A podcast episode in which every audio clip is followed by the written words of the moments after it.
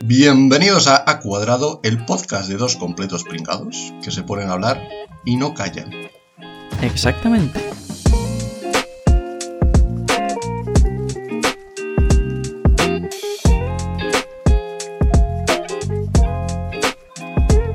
Muy buenas a todos chicos, nuestros radio oyentes. Hoy tenemos un programa especial dedicado a la NBA y al playoff. Eh, como no, podemos, como no puede ser otra cosa, tenemos un invitado muy especial eh, con todos vosotros, especialista, analista en NBA, traído de Utah, Javier Guinot.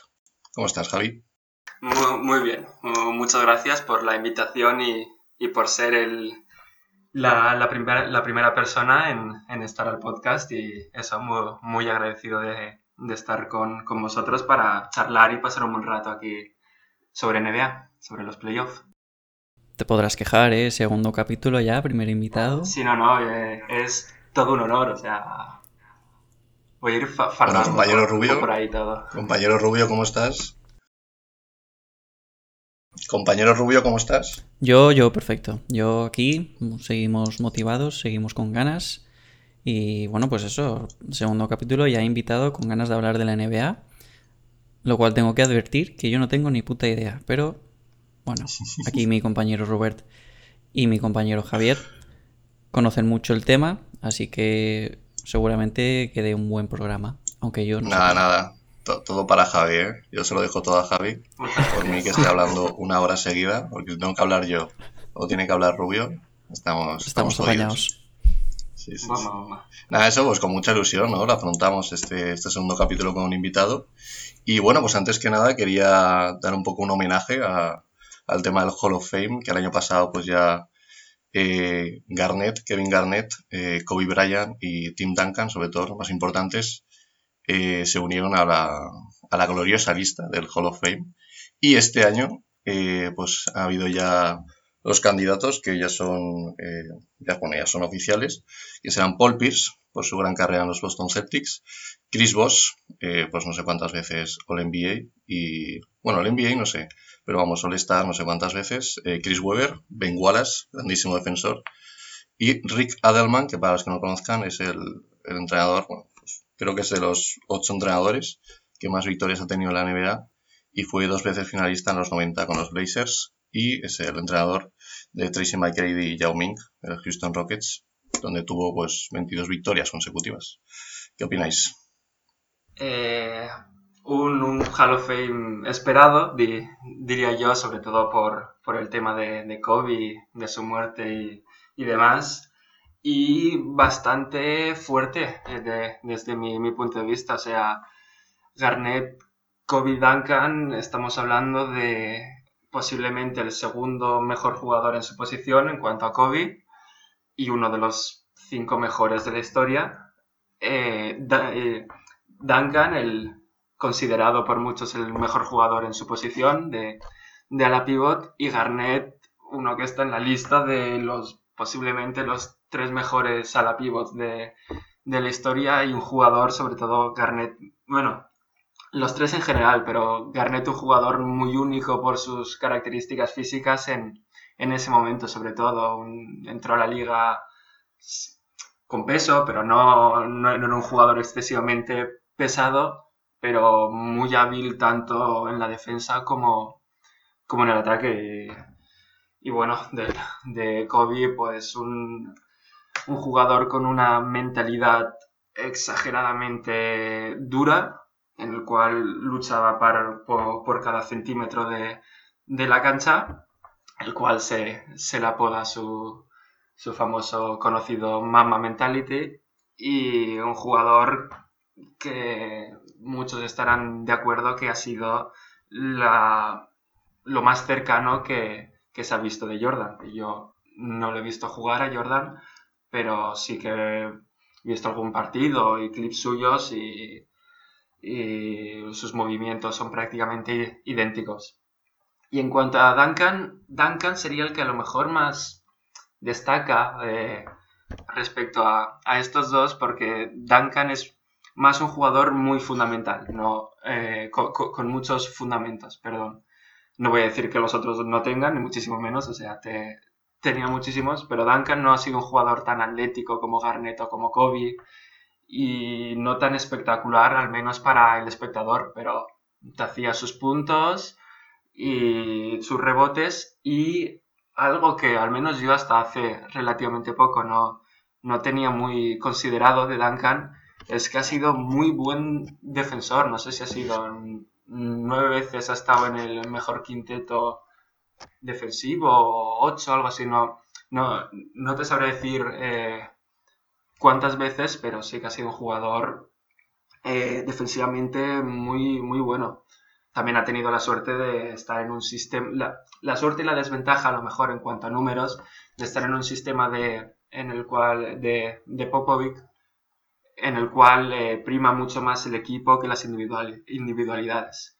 Así que a lo mejor en cuanto a cantidad de, de, número de puntos podría haber tenido más, pero ha estado en una, en una franquicia donde siempre estaba, siempre eran favoritos para el título. No a lo mejor por no ser tan vistosos, pero eh, en cuanto a hechos siempre han llegado bastante lejos en playoff. Y respecto al... Bueno, Javi, tú, tú sigue, tú sigue, tranquilo. Ah, vale, vale.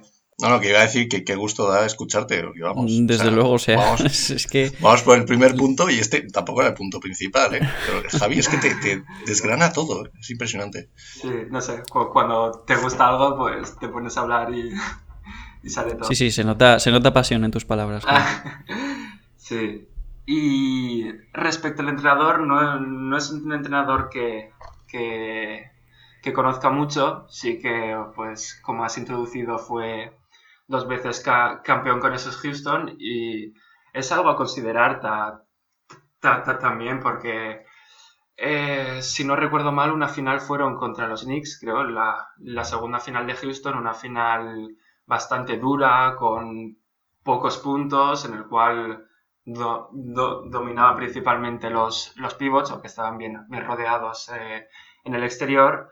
Y entiendo que como todo equipo campeón, la, la, mano del entrenador está ahí. O sea, aunque tengas grandísimos eh, jugadores, eh, necesitas, necesitan que estén bien liderados por, por su entrenador. Y tuvo la suerte, yo, yo siempre pienso un así, de aprovechar el, el, el, el, parón de, de Jordan, la, la suerte o, Eso... o, la habilidad de, de, saber aprovecharlo, porque todos tuvies, tuvieron... Eso siempre, eso siempre se lo recriminan, ¿eh?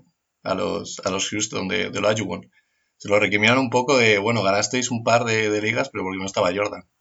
Ya, a ver, se, se lo recriminan y a lo mejor en parte puede que tengan razón, pero eso se quedará en, la, en el imaginario de, de, las personas porque no se sabe lo, lo, que hubiese pasado.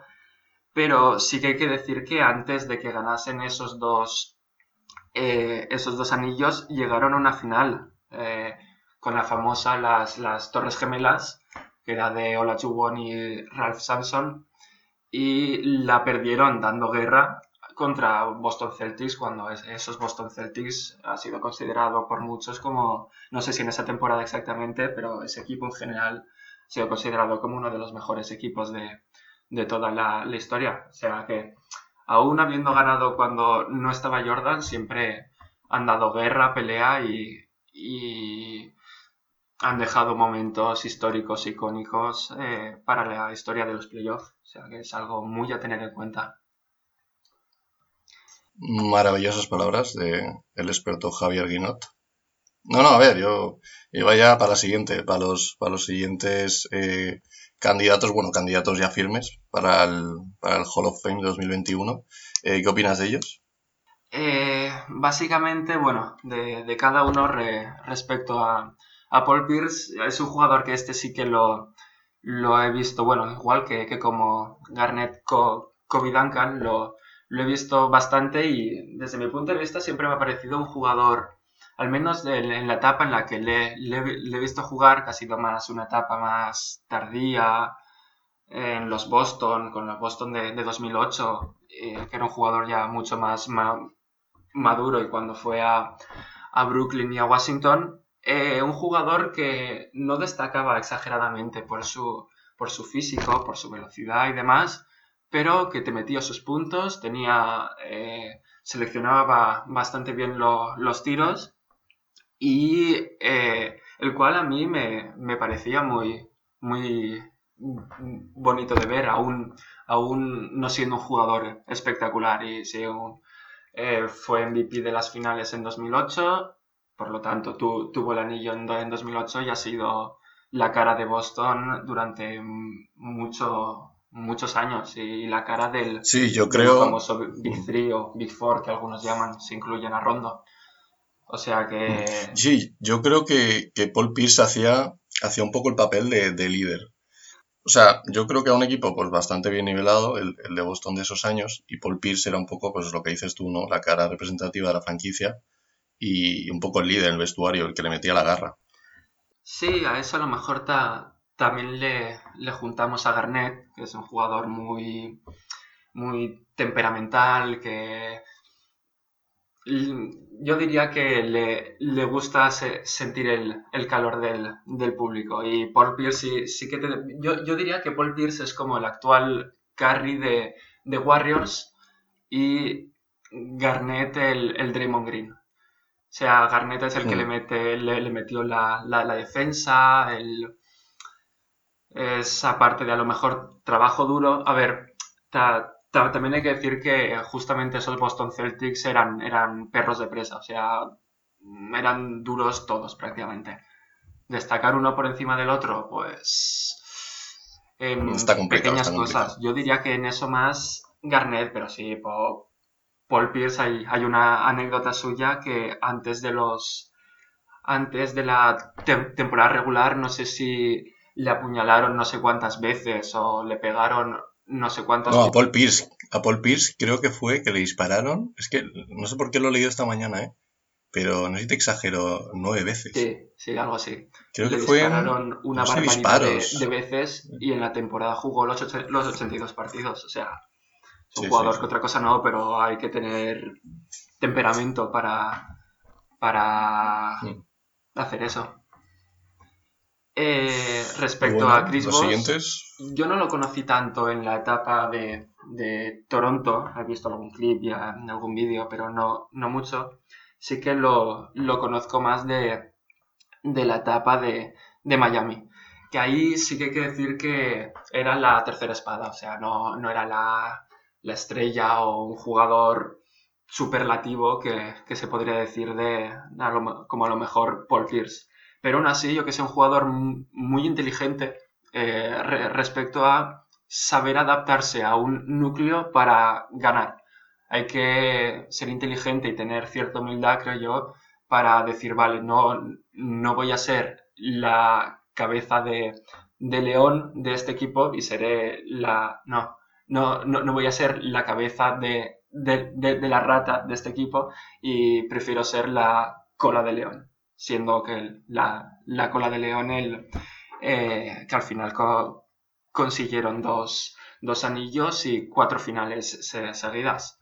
Eh, está, yo pienso que sin vos eh, no hubiesen ganado no hubiesen ganado al menos esas dos finales. Una a lo mejor, vale, pero yo lo considero una pieza bastante clave. Chris mm, Webber. Sí, sí, coincido, coincido. Hmm. Chris Webber eh, apenas lo, tengo visto, si no recuerdo mal, es un jugador bastante icónico de los eh, Sacramento Kings, eh, el cual era muy físico, por ejemplo, a diferencia de, Duncan o Paul Pierce o un poco vos, muy, muy físico, muy espectacular, de, de mates increíbles de, esos Kings que estuvieron a punto de, ganar alguna serie contra, contra los Lakers de, de Kobe y Isaac.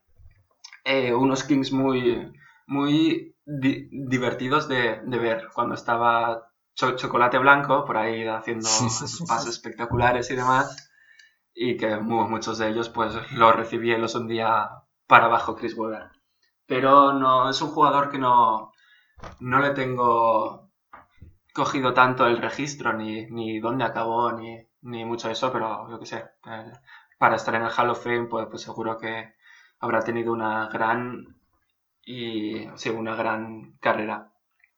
respecto a, a Ben Wallace, eh, eh, de los jugadores con el bíceps más grande. o sea, es un jugador muy, muy físico y un especialista defensivo. Creo que es el jugador que más veces ha sido defensor del año. No lo sé, a lo mejor está empatado o está en la segunda posición, pero si no recuerdo mal, creo que tiene cuatro veces el mejor defensor del año. Y es normal viendo del equipo en el que estaban. O sea, él jugó en los Pistons, principalmente se, se le recuerda por, por los Pistons, que esos Pistons fue como los nuevos Bad Boys. Esos Pistons creo que era del 2004 y demás. Eh, mm, sí. Muy, sí, en 2004 que ganaron a los Lakers en las finales. Eh, sí, sí, este, el, perdona, ¿eh? El Ben Wallace este era un perro de presa, pero quien no lo conozca mucho, que ponga en Google Ben Wallace. Y, y sí, sí, el bíceps posiblemente sea como yo de grande. Y yo pequeño no. soy. Es que es una bestia. Sí, no, es muy, muy, bestia.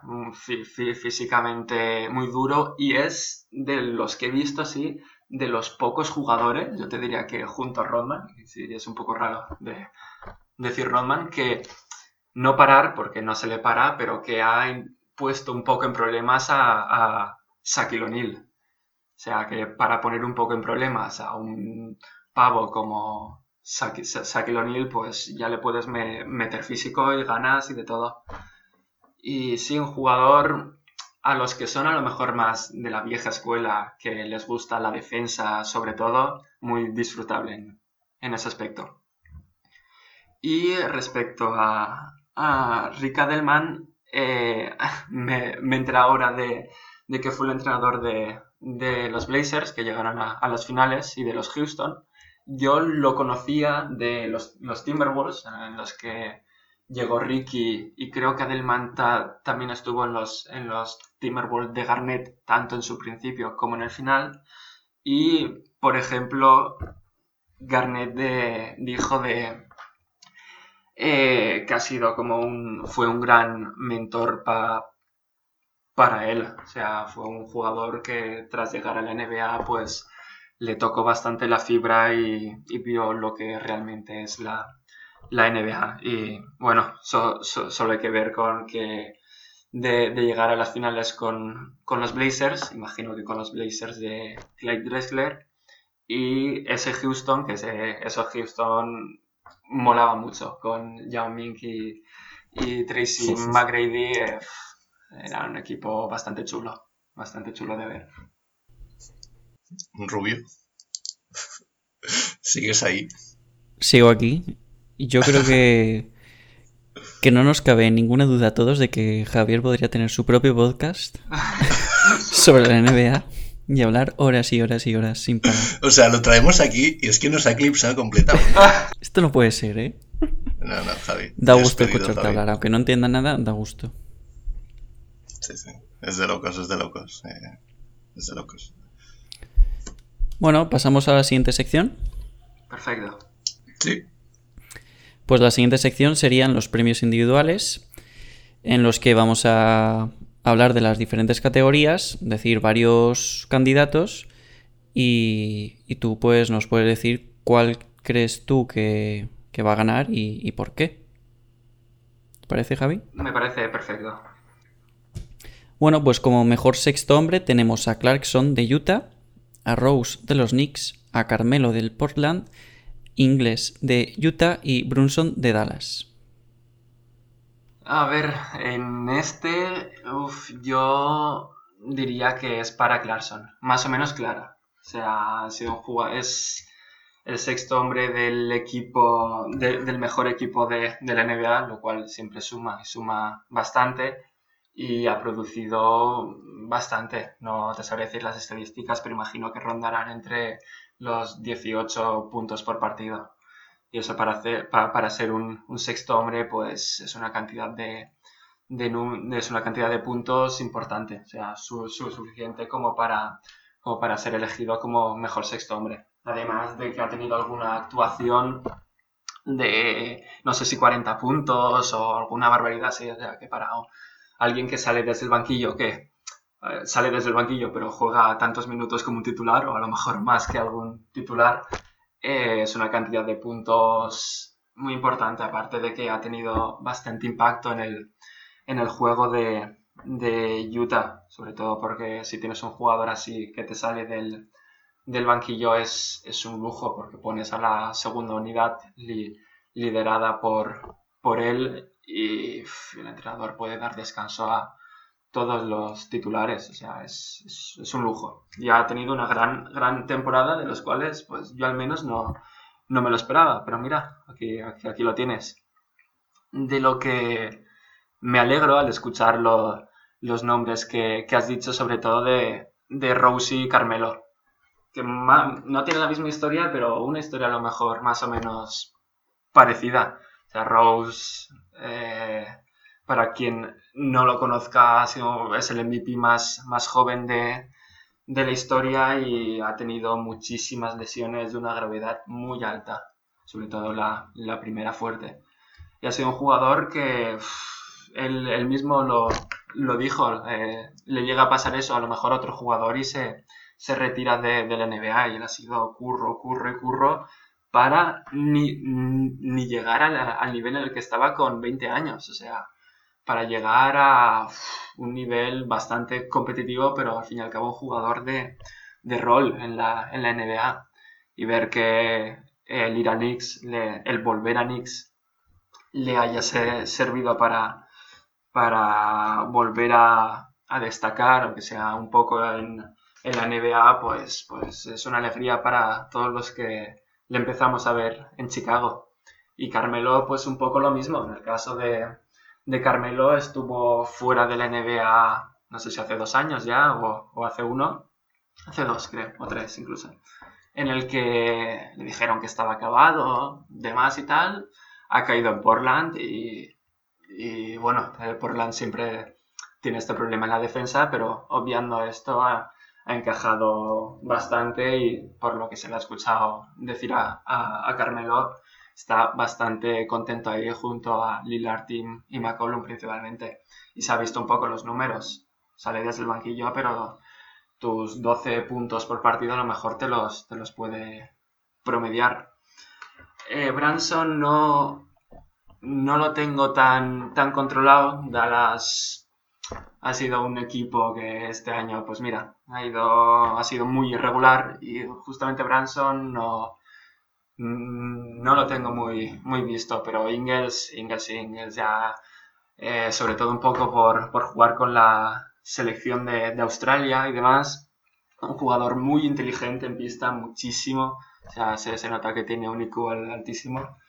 Eh, vi, no, no sé dónde vi o leí que las jugadas de, de pick and roll junto a Gobert, de Ingles y Gobert, le sacan muchísimo rendimiento. Es de, de, las parejas en eso que más eh, rendimiento saca o que más química tiene entre ellos. Aparte de que es un jugador que a lo mejor físicamente no es algo exagerado, no físicamente no es tan portento como muchos jugadores de la NBA, pero cuando tienes cabeza y tienes buena mano, no, no te hace falta tener un gran físico.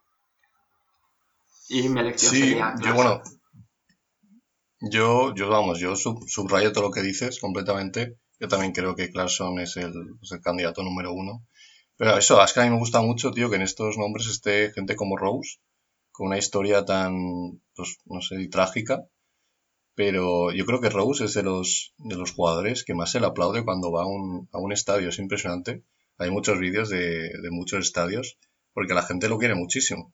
Porque, vamos, fue MVP, fue un, crack, súper joven, y luego le pasó el tema de la lesión y, nunca pudo llegar a, un nivel. Y Carmelo hace poco, eh, creo que se, o sea, creo que es ahora mismo el, décimo jugador en, en, puntos de la historia de la NBA. O sea, es, vamos, un perro viejo y, vamos, me encanta que estén ahí. Pues sí, la, la verdad que sí, una, una historia que fuera de la calidad de, de, jugadores que son, que son jugadores con altísima calidad, pues es una historia con bastante impacto y fuerza, sobre todo para gente que quiera quiera ir a la NBA o quiera entrar en un mundillo tan competitivo del, del deporte, pues yo creo que son ejemplos. Muy bien, pues si os parece, pasamos al siguiente premio, que sería el, el del rookie. Que tenemos a Edwards, a Lamelo, Halliburton, Bay y Tate. ¿Tú qué dirías? ¿Quién se lleva este premio? Uf, yo tengo aquí mi cosa entre Edwards y, y Lamelo. Aquí sí que tengo más, más dudas. Porque Edwards sí que ha sido más regular, ha jugado prácticamente toda la, la temporada, o sea, ha promediado no sé si sus 18 o 15 puntos por, partido, a lo mejor haber llegado a 20, no, no lo sé. Pero eh, ha jugado, ha sido muy, muy regular y a lo mejor es lo que más se, se premia en un, en un, en un premio en el cual es durante toda una temporada. Pues entiendo que se premie la, la regularidad no se lo dan a, la Melo, yo diría, por, porque ha tenido una lesión importante, la cual no sé si le ha hecho perder 20, 15 partidos de una temporada que ha sido cortada. O sea, no son 82 partidos esta temporada, sino 72. O sea, que se ha perdido bastantes más partidos que, Edwards. Yo diría que la Melo ha tenido picos más altos, en cuanto, sobre todo cuando ha estado muy metido con, buena dinámica los, los Hornets y eh, Edwards ha sido más, más regular. Todo hay que decir, Edwards ha estado en un equipo, los Minnesota, que ha sido, pues bueno, creo que ya entraremos a valorarlo después, pero eh, spoiler, ha sido un poco, un poco truño. un poco caca, Javi, un poco caca. un poco caca, sinceramente y que él las ha tirado todas. O sea, algunos partidos ha hecho 20 tiros de campo, 25, es como... entiendo que puedas tener mejor mejores números que otros si, si te has tirado pues hasta la, la pizarra del entrenador, o sea, es una, barbaridad. La Melo ha entrado más un equipo joven con bastantes, bueno, con aspiraciones a playoff, como veremos, y, puede que haya entrado mejor en dinámica de equipo, no tanto como el superestrella, como pensaría que es Anthony Edwards por la cantidad de, volumen de, tiros que ha hecho, pero es que en, este, esta elección yo, lo veo un poco, un poco parejo, aún con la lesión de la Melo. Ya en un poco más, abajo estaría Halliburton, que no le he seguido mucho, pero sí que creo que encontró su, rotación en Kings, porque al principio, si, si no recuerdo mal, salía de suplentes y, de, suplente y, producía bastante de suplente y lo pusieron de, titular y siguió produciendo de, de titular un jugador con una mecánica un poco rara en cuanto a tirar, pero que mete sus triples, o sea, da igual cómo tires si, si, los metes. Y ya creo que ya en, otro escalón más, más abajo, Vegetate de Piston y Rockets respectivamente, mm, apenas conozco nada de ellos porque creo principalmente que han sido opacados por Edwards Lamelo y un poco por, por Halliburton. Mi decisión, uff, mi decisión pues la cabeza me pide Edwards y el corazón me pide la Melo, sinceramente. Pero creo que se lo darán a, Edwards. Sí, sí, sí. Yo creo que, que, a ver, Edwards, por ejemplo, a mí me parece que, o sea, tú decías que había sido más, más regular y tal, pero yo creo que la Melo siempre se ha mantenido a un nivel muy decente, encima en un equipo, que quedas o no, eh, los Charlotte, no sé, quedaron quintos, o sea, que están metidos en playoff, que es un equipo competitivo, y como bien decías, en el Minnesota eh, se lo regalaban, o sea, decían, ya hemos tirado la temporada, oye, júgatela tú toda. Y, o sea, sí que es verdad que ha tenido Edwards, creo que eran como 18, 19 puntos de media, la Melo un poco menos, pero a mí me parece un jugador más completo la Melo. Creo que es un jugador que tiene muchísima más visión de juego, muchísima más, y como futura promesa que, que querrías tener en tu equipo, yo al menos elegiría la Melo. Y si no hubiera, si no se hubiera perdido esos partidos, yo habría elegido a Lamelo, seguro. Sí, yo creo que igual. Y en cuanto a, regularidad, sí, yo pienso que, que, tienes razón, que a lo mejor la, la Melo ha hecho la misma cantidad de, de números el tiempo que ha jugado, pero yo me refería un poco a la regularidad de cantidad de partidos jugados. Al fin y al cabo, Edwards, aunque un partido te haga 10 puntos y el otro uno que se cascó uno de, de 40, creo, ha jugado todos los partidos. O sea, mm, puede que no sea regularidad numérica, pero sí regularidad de, de cantidad de partidos y, minutos jugados. Pero sí, se, lo darán a Edwards. Sería raro, que, a no ser que la Barbol aparezca por, por ahí y haga de, de, las suyas, que es posible, pero no, se, lo darán. la Barbol el otro día dijo, o sea, sigue confirmando que su mejor, su mejor hijo, eh, ¿qué decía? O sea, no era la Melo, era... ¿Cuál era el otro? El malo, el malo, el que es malo. Liangelo. O sea, él, sigue convencido de que el mejor de sus hijos es, es Liangelo. No, no, el mejor es el pequeño, es, es la Melo. Sí, sí, sí. Igual, vamos, sí, seguro. O sea, es el mejor y el que más proyección tiene también. Eh. Eh, seguro, vamos. Sí, sí.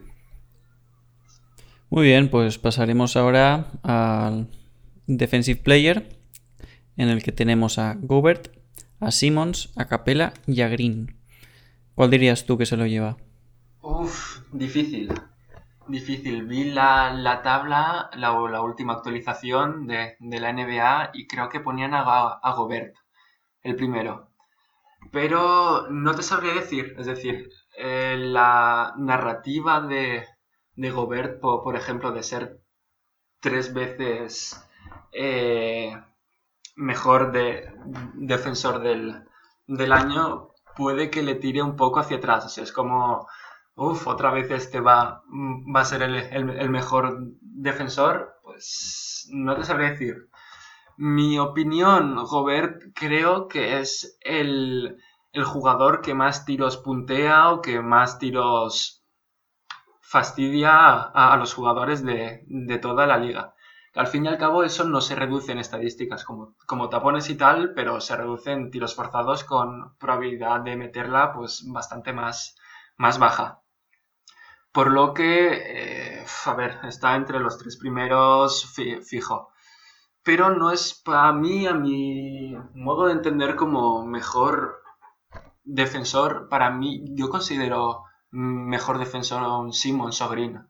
Sobre todo porque son capaces de, defender a distintas posiciones. O sea, Simmons, una la pivot no me extrañaría que, te lo pudiese defender y te, te, puede defender un rango de la pivota hasta base. A lo mejor un base pequeño, muy pequeño no, pero sí que te, te, podría defender un base. Y Green tres cuartos de lo mismo. Yo, yo me he visto a Green peleándose con, con, pivots en la zona.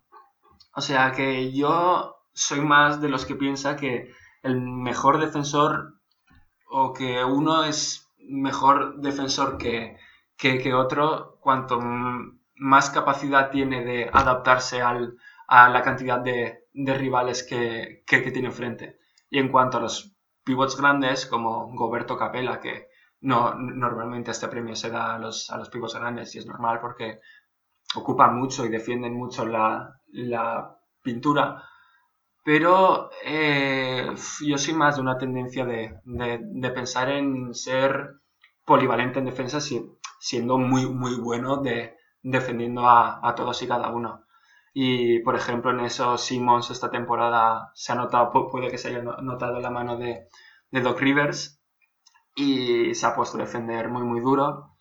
Y Green siempre ha sido un grandísimo defensor, un pavo con un IQ del básquet y un IQ en, la, parte, en la parte defensiva de, de la cancha muy, muy alto un jugador bastante, bastante inteligente en, ese aspecto y que Green sí que se ha notado cuando los Warriors no, no han estado. O sea, al principio de la temporada no sé si su récord era de 1-14, 2-14, algo así, y era porque no estaba jugando Green, aparte, aparte de lo capitán que, que es, un jugador que siempre quieres tener al lado suyo. Eh, al, lado tuyo, perdón, eh, es un jugador que tácticamente tiene mucho coco y tácticamente en defensa tiene mucho coco. Aparte de que físicamente te puede aguantar a lo mejor un pivot, a lo mejor no, no demasiado grande o tal, y un base a lo mejor no, pero un alero sí, un ala pivot sí, una escolta si no es demasiado eh, demasiado escurridizo, pues, pues también, o sea, son jugador, son jugadores muy polivalentes.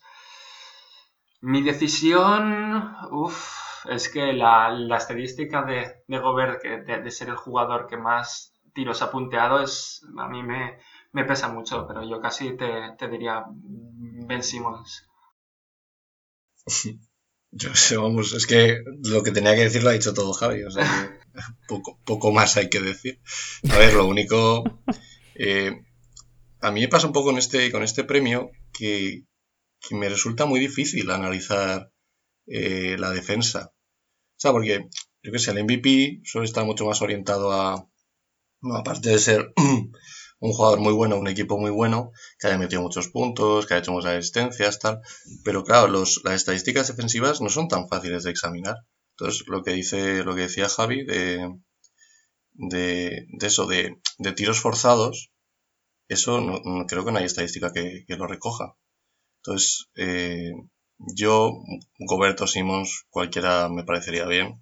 Eh, Simons es mucho más eh, flexible a la hora de defender, como decía Javi.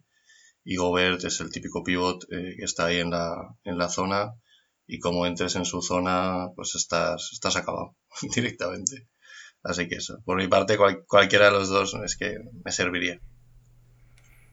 Muy bien, pues ¿qué os parece si pasamos ahora al Most Improved Player? En el que tenemos a Wood de los Rockets, a Porter de los Denver, a Randall de los Knicks, a Grant de los Pistons y a Brown de los Celtics.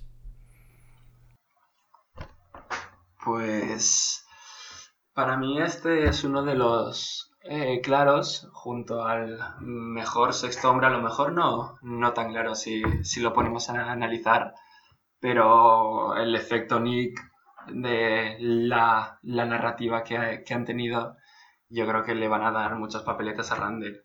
Y lo que yo considero muy, muy difícil es que no, no ha habido un cambio, es decir, un, una mejora de, bueno, ha hecho 10 puntos por partido y ha mejorado a, a 15, ha metido más asistencias y tal, que a lo mejor alguna cosa así se, se eh, en algún año se, se, puede dar como el jugador que, que, más ha mejorado. Es que ha pasado de un jugador de un jugador bueno, un, un, un, buen jugador a una estrella. O sea, yo Randall ahora mismo lo, lo considero una estrella. Es más, los Knicks están cuartos.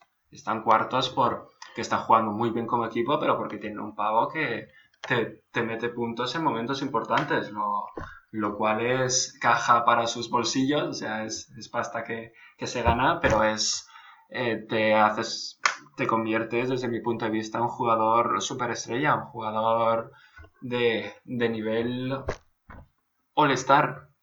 Así que para mí mi decisión sería Rande, la, el incremento de, de nivel no solo se ha visto en números, que ya es importante que ya es, que ya es difícil, sino que se ha visto en el equipo, lo cual considero que es incluso más difícil. De que tú de, llegar a ser un jugador que podría hacerlo bien a convertirte en la estrella del equipo y ser ahora mismo, puede que sea la, la cara de la franquicia, pues es algo muy a tener en cuenta. Del resto, añadir que Wood empezó muy bien la, la, temporada. Es más, los Rockets, no sé si estarían en un récord neutro o incluso positivo en aquel momento, fue lesionarse y los Rockets, fue, los, Rockets fueron eh, en, en, caída libre. O sea, es un jugador que ha tenido un muy buen impacto en, en los Rockets que al volver de la lesión, pues no, no han conseguido volver a subir o incluso mantenerse en una tendencia neutra, lo cual es, eh, es un jugador, no, no lleva muchos años en la liga, por, por lo que no, no, le puedes pedir que, que reflote una, una, franquicia que está cayendo. Pero sí que es un jugador que, yo que sé, está, está entre los, los elegibles por, porque ha subido mucho sus prestaciones de un pavo que yo al menos no, no le tenía escuchado para absolutamente nada a, estar al menos en el, en el radar. Un jugador que ha contribuido bastante en los Rockets. Respecto a Grant de, de los Pistons, pues bueno, es un jugador que estaba en los Denver, lo traspasaron a, a Pistons y se las ha fumado todas, o sea, en, en, en, pocas palabras. O sea, es un jugador que ya, ya era bueno, un, brazos largos, atlético, tira bien, no es un, especialista, pero tiene buen tiro y ha caído en, un equipo en el cual pues no sé con quién juega prácticamente. Así que sí, se, se las ha jugado todas, lo cual entiendo que se encuentra aquí porque sus números, no sé los de el curso pasado, pero de jugar en unos Denver con Jokic, Murray, este eh, Porter y, muchísimos buenos jugadores a jugar, a que, a que jueguen para ti en otro equipo, pues se, se, tiene que, que, notar estadísticamente hablando. En cuanto a, a Brown, eh, no es tan, a lo mejor no es tan detectable la, mejora de Jalen Brown porque ya hizo unos buenos playoffs y, la temporada pasada eh, fue un jugador que, se sabía que estaba ahí, o sea, que era muy buen jugador, era y es muy buen jugador. Sí que hasta la lesión, la, lamentable lesión que, que tuvo, eh, es un jugador que había aumentado sus promedios, lo cual hay que destacar que es difícil. O sea, un jugador que está promediando bastantes puntos por partido, creo que eran 20 incluso, o algo así, 20 raspados, o alrededor de, de, 20. Aumentar lo suficiente como para estar metido en esta lista es algo muy a considerar, pero para mí no, no lo suficiente como para ganarlo, sobre todo estando Randall. Y de Michael Porter Jr., es un jugador que se esperaba que explotase. Yo estaba esperando que explotase porque molaba mucho. Sobre todo en eh, algún vídeo de. Vi, un vídeo de él jugando contra Curry en un uno contra uno antes de que entrase en la NBA. Y te ves que no fallaba uno, en un uno contra uno defendiendo de Curry, o sea, defendiendo al jugador de, la NBA. Y tuvo la, mala suerte de entrar, eh, de lesionarse su año de universidad o cuando estaba en la universidad y cayó en la posición número 13, si, si no recuerdo mal, del draft. Y eh, se la jugaron bastante los, los Denver, o sea, no, no, muchos equipos se la jugaron. Un jugador que ha tenido una lesión muy grave en la universidad, pero, o sea, es un jugador altísimo, me dirá muy cerca de Durant y te diría que es un jugador prototipo Durant, muy, muy alto, eh, salta mucho a la hora de, tirar y él, mismo dijo que él cuando tira, pues no, ve ningún defensor. O sea, aunque te pongas a puntear su tiro con lo que mide, los brazos que tiene y la mecánica o el salto que, tiene, es imposible. Taponerlo, imposible taponerle de frente al menos, a no ser que se lo leas antes. Eh, eso le hace, y, se lo habrá visto ahora en los números, un anotador, un, un futuro anotador bastante prolífico. O sea, tiene buen manejo, tira bien de triples, tira bien de, de media distancia y si va entra fuerte. O sea que tiene un jugador con, es un jugador con unas características raras y parecidas a las de Durán desde mi punto de vista y que mm, está dando y creo que ha dado un salto importante. A lo mejor no el salto tan grande como esperábamos, pero tiempo al tiempo que puede ser un grandísimo jugador. Pero mi, decisión, yo creo, eh, del Most Improved Player es para Randall. Sí, sí. Sí, no, por mi parte yo creo que es claro, es de los más claros que hay. Eh, Randall está viendo un poco las estadísticas y es que ha mejorado, parece que no, ¿eh? pero cinco puntitos ha mejorado. Ha pasado de tres asistencias a seis asistencias. En cuanto a rebotes, más o menos se ha mantenido, ha subido un poquito. Y en cuanto a lo que es, sobre todo me ha sorprendido mucho el tema de porcentaje de tiros de 3, que tenía un 27%, intentando pues 2, 2,5 tal, a doblar el intento de triples y meter un 41,1%. O sea, una cosa bastante, bastante curiosa en una NBA donde el triple es clave, donde ya se le pide tirar bien eh, los triples incluso a los pivots. Eh, se, abren, se abren a la botella, se abren en el campo y, si tienen espacio pueden tirar perfectamente. Entonces yo creo que la mejora que ha tenido Julius Randle, aparte de que el equipo ha tirado muchísimo, por supuesto gracias a él, en, gran medida, eh, yo creo que le hace merecedor de este, de este, de este galardón, este trofeo. Y en cuanto a Guti y Grant, es un poco lo que comentaba Javi, de que yo creo que les han tirado ahí a campo abierto. Les han dicho, oye, están en estos equipos donde no vais a, posiblemente no vais a ganar muchos partidos, pero bueno, tiraros vuestros tiros. Y ahí están, ha hecho buenos números, obviamente en equipos que no son tan, tan relevantes. Y en cuanto a Porter, eh, bueno, ya vimos los playoffs, no sé si fue al principio o al final de los playoffs del año pasado, que, fue una, auténtica locura eh, lo que hizo Porter en, los playoffs. Y ha mejorado bastante este año, a lo mejor, como decía Javi, no tanto como se esperaba porque venía con mucho hype de los playoffs del año pasado, pero sí que ha mejorado bastante. Y Brown sí que es verdad que, que, que antes era un poco más la sombra de Tatum, y ahora incluso hay gente que dice que se han igualado. es un jugador pues con más capacidades defensivas. a lo mejor no es tan tan anotador como, como Tatum. Pero, pero si está aquí es por algo y una pena que se haya lesionado. por mi parte, soy de los Boston, hola. una pena que se haya lesionado para los playoffs. Y, y bueno, me habría gustado verlos. Muy bien, pues vamos a pasar al siguiente premio, que sería el entrenador del año.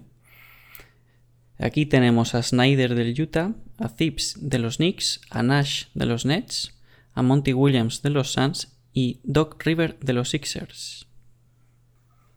Bueno, pues aquí, uff, no sé, yo aquí tengo muchas dudas, muchas, muchas dudas, porque es decir, sí que te descartaría a bote pronto Nas, sobre todo por el equipo que tiene y las expectativas que ya estaban puestas en él. Es, es un entrenador que ya se esperaba que su equipo fuese como mínimo segundo, que es como, como han quedado en esta temporada regular. Eh, del resto, uff, Snyder de Utah, yo que sé, este entrenadora ha colocado a Utah, que no es un equipo, es decir, es muy buen equipo y como equipo en sí es muy bueno, y a lo mejor eso es gracias al entrenador, eh, lo, ha colocado el, mejor equipo de, la NBA, lo, cual se, se dice pronto, se dice rápido y pronto, pero es que ser el mejor en una, una en, eh, contra equipos como estos Lakers, que al final han, han tenido lesiones, pero que han estado por por encima de ellos durante esta temporada regular. Clippers, Brooklyn, Filadelfia, o sea, es, ha sido el mejor de todos, lo cual el entrenador pues tiene mucho, mucho que ver. Los Knicks, pues los Knicks lo, lo que decía Randall, y a lo mejor en este caso puede que Thibodeau tenga más, más eh, sea el causante de que, de que los Knicks estén, estén donde están más que Randall. O sea, sí que Randall pues, ha tenido un grandísimo peso, pero los Knicks no sé si son uno de los mejores equipos en defensa de, la NBA. Y, sí, sí, sí. ¿eh? Hmm. sí, sí. Claro, y Thibodeau, sí, siempre ha sido un entrenador, un entrenador que se ha caracterizado por su dura, dura defensa y puede que esa haya sido la, semilla, el, cimiento que hayan hecho los Knicks tan competitivos, porque es un equipo muy competitivo. Eh, con Monty Williams de, los Suns, eh, fue un equipo que estaba el año pasado, pues no sé en qué posición estaría, pero de los 30 equipos estaría el 27 a lo mejor. O sea, es un equipo que estaba, bueno, el 27 está, tampoco tanto, pero es un equipo que estaba muy fuera de, los playoffs. O sea, con Ricky sí que mejoraron, estuvieron, bueno, estuvieron en, la burbuja, que ya en, en, la burbuja hicieron el 9-0, o sea que fue un, creo que fue un momento clave para, para, para ellos y que hay una charla bastante eh, emocionable de, emocional de, de, él justo tras acabar el, el, 9-0, en el cual más o menos le, le, dice a sus jugadores que da igual lo, lo, que tenga que pasar en el siguiente partido porque dependían del resultado de, de otro partido pero que ellos habían llegado ahí y habían ganado el respeto de, la NBA al, ir a la burbuja y, y, ganar todos los partidos contra todos los que estuvieron enfrente. Estuvieron enfrente, recuerdo el último tiro contra, contra Clippers de, de, de Devin Booker, o sea, no, no jugaron contra equipos malos ni, ni, ni muchísimo menos.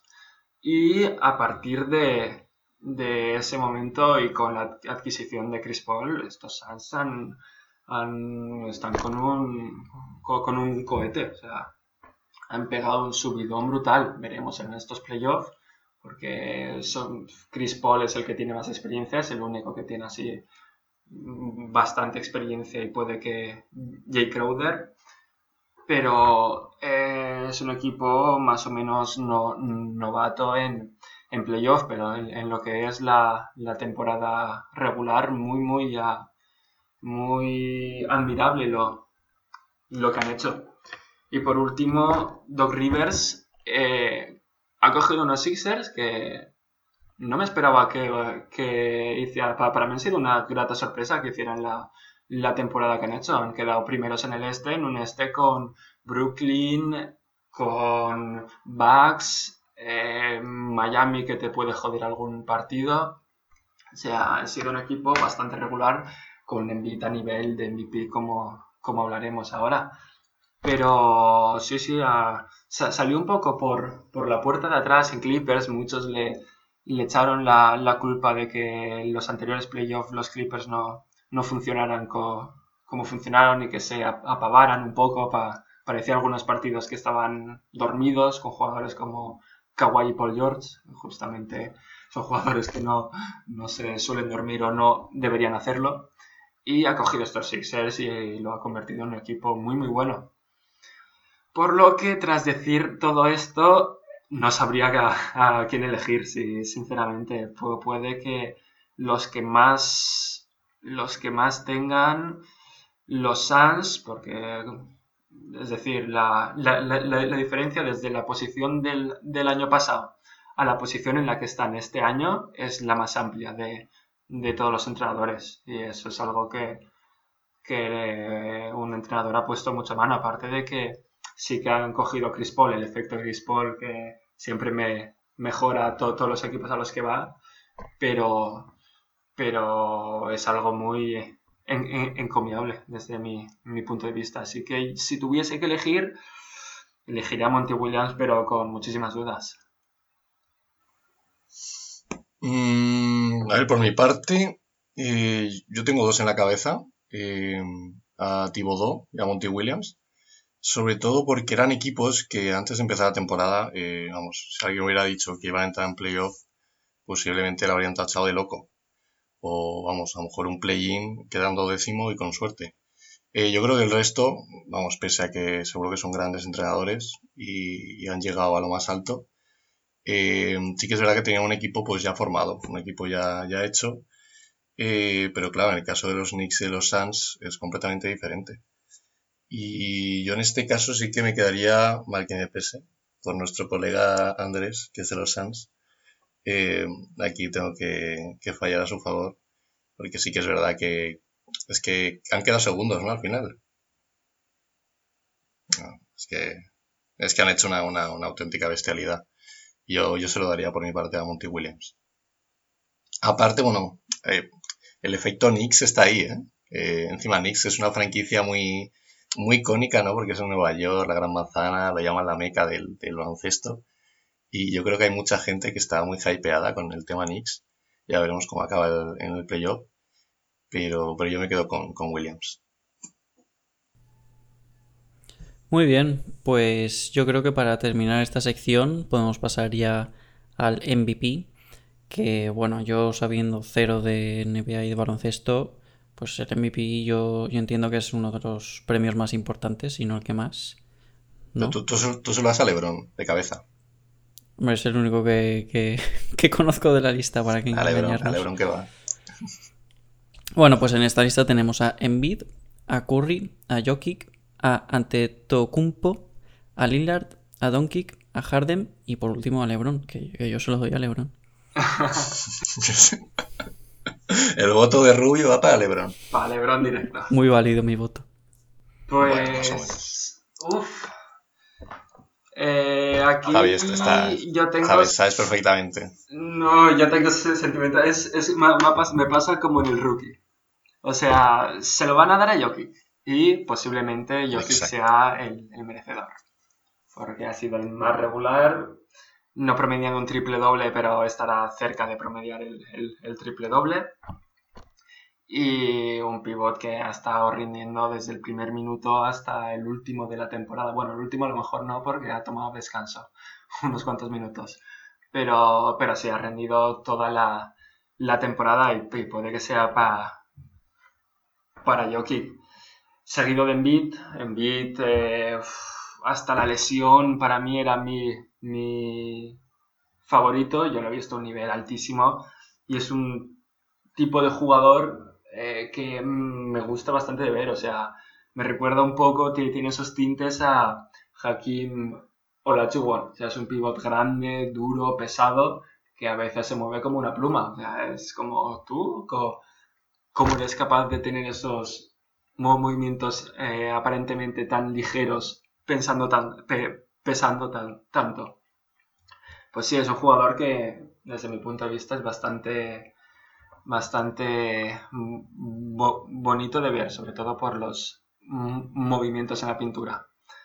Aquí ta- también hay que destacar ante Teto un poco de que creo que le pasa un poco como a Gobert en la narrativa. O sea, es un jugador que este año sí que los Bucks no, no han quedado primeros, sino han sido un, rodillo en, temporada regular, como los dos anteriores años. Pero es un jugador que ha promediado sus números. Eh, no me extrañaría que estuviese en los 25 pu- puntos por partido, sus, sus 10 rebotes y sus 4 asistencias. O sea, que tiene que estar por, por ahí. Cuando se pone en serie empieza a machacar ca- cabezas el hombre. Así que, eh, aún haciendo a lo mejor unos números más o menos si- similares a los de la, temporada regular, los playoffs yo considero que le han dejado un poco de mal parado. Es decir, unos playoffs que caen frente a Miami en, semifinales de conferencia. Sí, creo que sí. Creo que en semifinales de, de conferencia y dejando bastante mal sa- sabor de boca. O sea, Miami les barrió 4-1 y no fue 4-0 porque por una prórroga y un, Middleton que estuvo muy bien en ese partido en la prórroga. Pero sí, ante Tocumpo yo pienso que la, narrativa le ha fastidiado aún haciendo una muy buena te- temporada. Pero yo, yo, yo aún diría que no, no lo suficiente, aún, aún así. Lillard, Lillard ha estado mucho tiempo en la, en la discusión sobre MVP, yo lo veía en algún momento tercero, no sé cuántos. Creo que en los últimos partidos o en la última fase de la te- temporada, los números no, pero los porcentajes sí que los ha bajado. Ha mantenido los números a coste de, de tiro, de, de, de claro, de, de- de tener más, más cantidad de, de tiro pa- para obtener esos números. Así que es un grandísimo jugador, a mí es un jugador que sinceramente me, flipa, pero yo diría que tendría que ser más regular o al menos que Portland diese un golpe sobre la, mesa más, fuerte, porque la, defensa les, les falla bastante y es un equipo que el año pasado creo que entró octavo y que perdió contra el, bueno, obvio, contra el La- Lakers en primera y este año van sextos creo han quedado o algo así, pero no, no me ha dado la sensación de, de un equipo, no, sé- séptimos, pe- perdón. No, no me ha dado la sensación de. No, bueno, da, da igual. No, sexto, sexto por el play No, no, no me ha dado la sensación de un equipo potente. Eh, Doncic, Doncic, yo pensaba al principio de, temporada que, contigo Álvaro hicimos una porra y yo no sé si, si lo puse como MVP. Mm, no lo sé si lo puse o, o, tenía dudas. Yo pensaba que este año iba a ser el MVP de Doncic. Que los Dallas iban, iban a pegar un salto de, calidad un, poco más que, el año pasado y que van a estar entre los tres, entre los tres primeros a lo mejor de, de, la conferecia.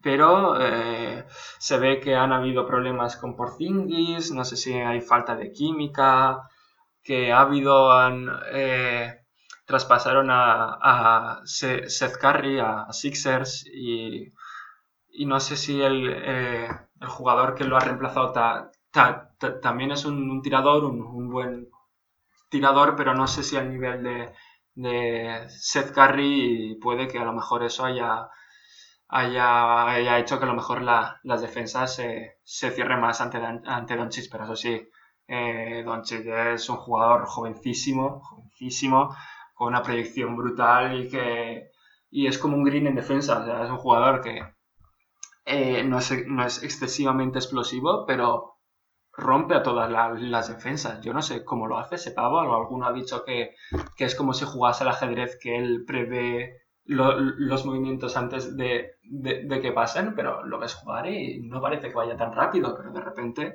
Paul George, como es un grandísimo defensor, se, se, cae frente a él y es como, ¿qué? ¿Pero qué, qué, qué ha pasado aquí? O sea, es un jugador que va, desde el punto de vista, es la mayor joven promesa de la, de la NBA, que ya no es promesa, o sea, es seguro. Respecto a Harden, eh, Harden ha jugado muy, poco. O sea, yo este año Harden es una pena porque lo que ha jugado ha sido como que tú eres capaz de, de encajar tan bien y tan rápido en un equipo con tanta superestrella, eh, dando mucho balón, muchas asistencias, eh, teniendo una menor cantidad de, número de, tiros, o sea, en, ese aspecto sí que ha dicho, va, estoy rodeado de, Irving y Durán, voy a tirar menos. Y, ha jugado a un baloncesto de, nivel MVP, bajo mi punto de vista, pero ha jugado muy, poco. Aparte que fue traspasado los líos del principio de la temporada con, con Rockets, no, yo no, no, no, veo a Harden, pero cuidado a Harden en playoff. O sea, en playoff Harden puede partir muchas cabezas, en general, los Nets, pero sí. Y LeBron, LeBron estaba en la, en la discusión por, por ser el, eh, el MVP. Y hasta que se lesionó fue un problema, pero yo ya veía, digo, madre mía, Le, LeBron con otro MVP, porque los Lakers iban segundos, creo que por, por detrás de Utah. Eh, y jugando a un nivel muy, muy alto, o sea, muy, muy alto, sobre todo teniendo en cuenta que es un pavo con 36 años, si, si no me falla la, memoria. O sea, que una pena lo, de la lesión, veremos con, mm, su vuelta, porque yo, yo, creo que va a volver rompiendo cabezas, pero eh, mm, por falta de partidos yo no, no, no, lo vería en la lucha del, del MVP. Y para mí, madre mía, para mí el jugador, como jugador en sí, el MVP es, es Curry. Al menos es el jugador con los mayores picos de, de esta temporada. Desde cierto momento de la, de la temporada, y sobre todo un mes, ha sido algo espectacular ese pavo. O sea, eh, eh, es, es ver sus partidos. Ya, ya no son sus números estadísticos, que son una auténtica barbaridad, que eh, no sé de qué, en qué planeta vi, vive ese pavo, sí, sinceramente, en, cuanto a números y, y, cantidad de puntos metidos y de triples, sino es cómo mete esos puntos. O sea, son triples muchos que, que los tira desde 8 metros con, con, la mano en la cara. Es como, ¿en serio eres capaz de, de hacer eso? Y no, no, de hacerlo en entrenamiento, sino de hacerlo en ritmo de, de partido con defensores de élite enfrente. O sea, no, no estamos hablando que es un pavo que entrena así y que los mete en entrenamiento, es que se pone a jugar contra los mejores defensores y los, mejores jugadores del planeta y, y, lo, parece que, que juegue muy, muchas veces solo contra, contra jugadores de ACB, con, todo el respeto. Pero es, es, mucha, mucha mofa, sí, sinceramente. Yo he visto alguna foto de algún momento en el cual tiene, está rodeado por cuatro jugadores. O sea, qué locura es esta. No sé, me, parece un jugador estratosférico, cada carry. Sí que el MVP se lo van a dar a Jokic, sobre todo porque Denver ha quedado, ha quedado tercero, creo. Eh, pero para mí, como jugador en sí, como de, demostrar eh, lo bueno jugador que es y ponerte tu equipo a las espaldas, para mí ha sido Curry el MVP. Sí, sí, sí, sí. Joder, qué análisis más, más profundo, Javi. Eh, sí, sí, vamos, es que Carry encima es que ahora, o sea, no es que haya ido de menos a más, porque es que Carry va, va de más a más, pero, pero es que acaba la temporada de una forma eh, absolutamente de locos. O sea, este tío, a ver, en principio luego hablaremos del tema de playing Lakers contra Warriors. Eh, bueno, lo dejo, lo dejo para luego, pero vamos, Carry está modo Dios ahora mismo. Eh, y luego, sí, yo, yo coincido que, yo creo que se lo van a, dar a Jokic, sobre todo porque el tema de, partidos jugados es, que es crucial para estos premios. Es súper, súper importante, sin desmerecer completamente a Jokic, porque ha hecho una bestialidad. Es un pivot que ha revolucionado su puesto. O sea, es capaz de anotarte, es capaz de controlar la pintura y no sé cuántas asistencias tiene, pero es que a lo mejor tiene rondando los 9 o los 10, las 10 asistencias. Es, es, es impresionante. Envid es más eh, un pivot de, pues, de la antigua escuela, que sí que es verdad que la verdad que esta temporada iba como un misil. Eh, bueno, tuvo la pena de la lesión esa. Eh, si no era pues, posiblemente el, candidato principal. y luego en cuanto a Tetocumpo, yo creo que hay un efecto ante Tetocumpo. No sé si, si estarás conmigo, Javi de que ya como estamos tan acostumbrados a verle hacer 30 puntos, 10 rebotes, no sé cuántas asistencias, como que ya decimos, bueno, una temporada más, ¿no? Pero realmente los números los he chequeado un poco antes, abajo un poquito, pero, pero sigue siendo una auténtica bestialidad y su equipo acompaña bastante. Eh, en cuanto a Lillard, me parece un jugador pues muy menospreciado. Eh, hay mucha gente que tampoco lo pone en los tops de la NBA y tal. me parece un, vamos, un jugador de, locos, jugador muy ofensivo, muy, muy divertido de ver. Eh, que sí que es verdad que a lo mejor se esperaba un poco más de, su equipo.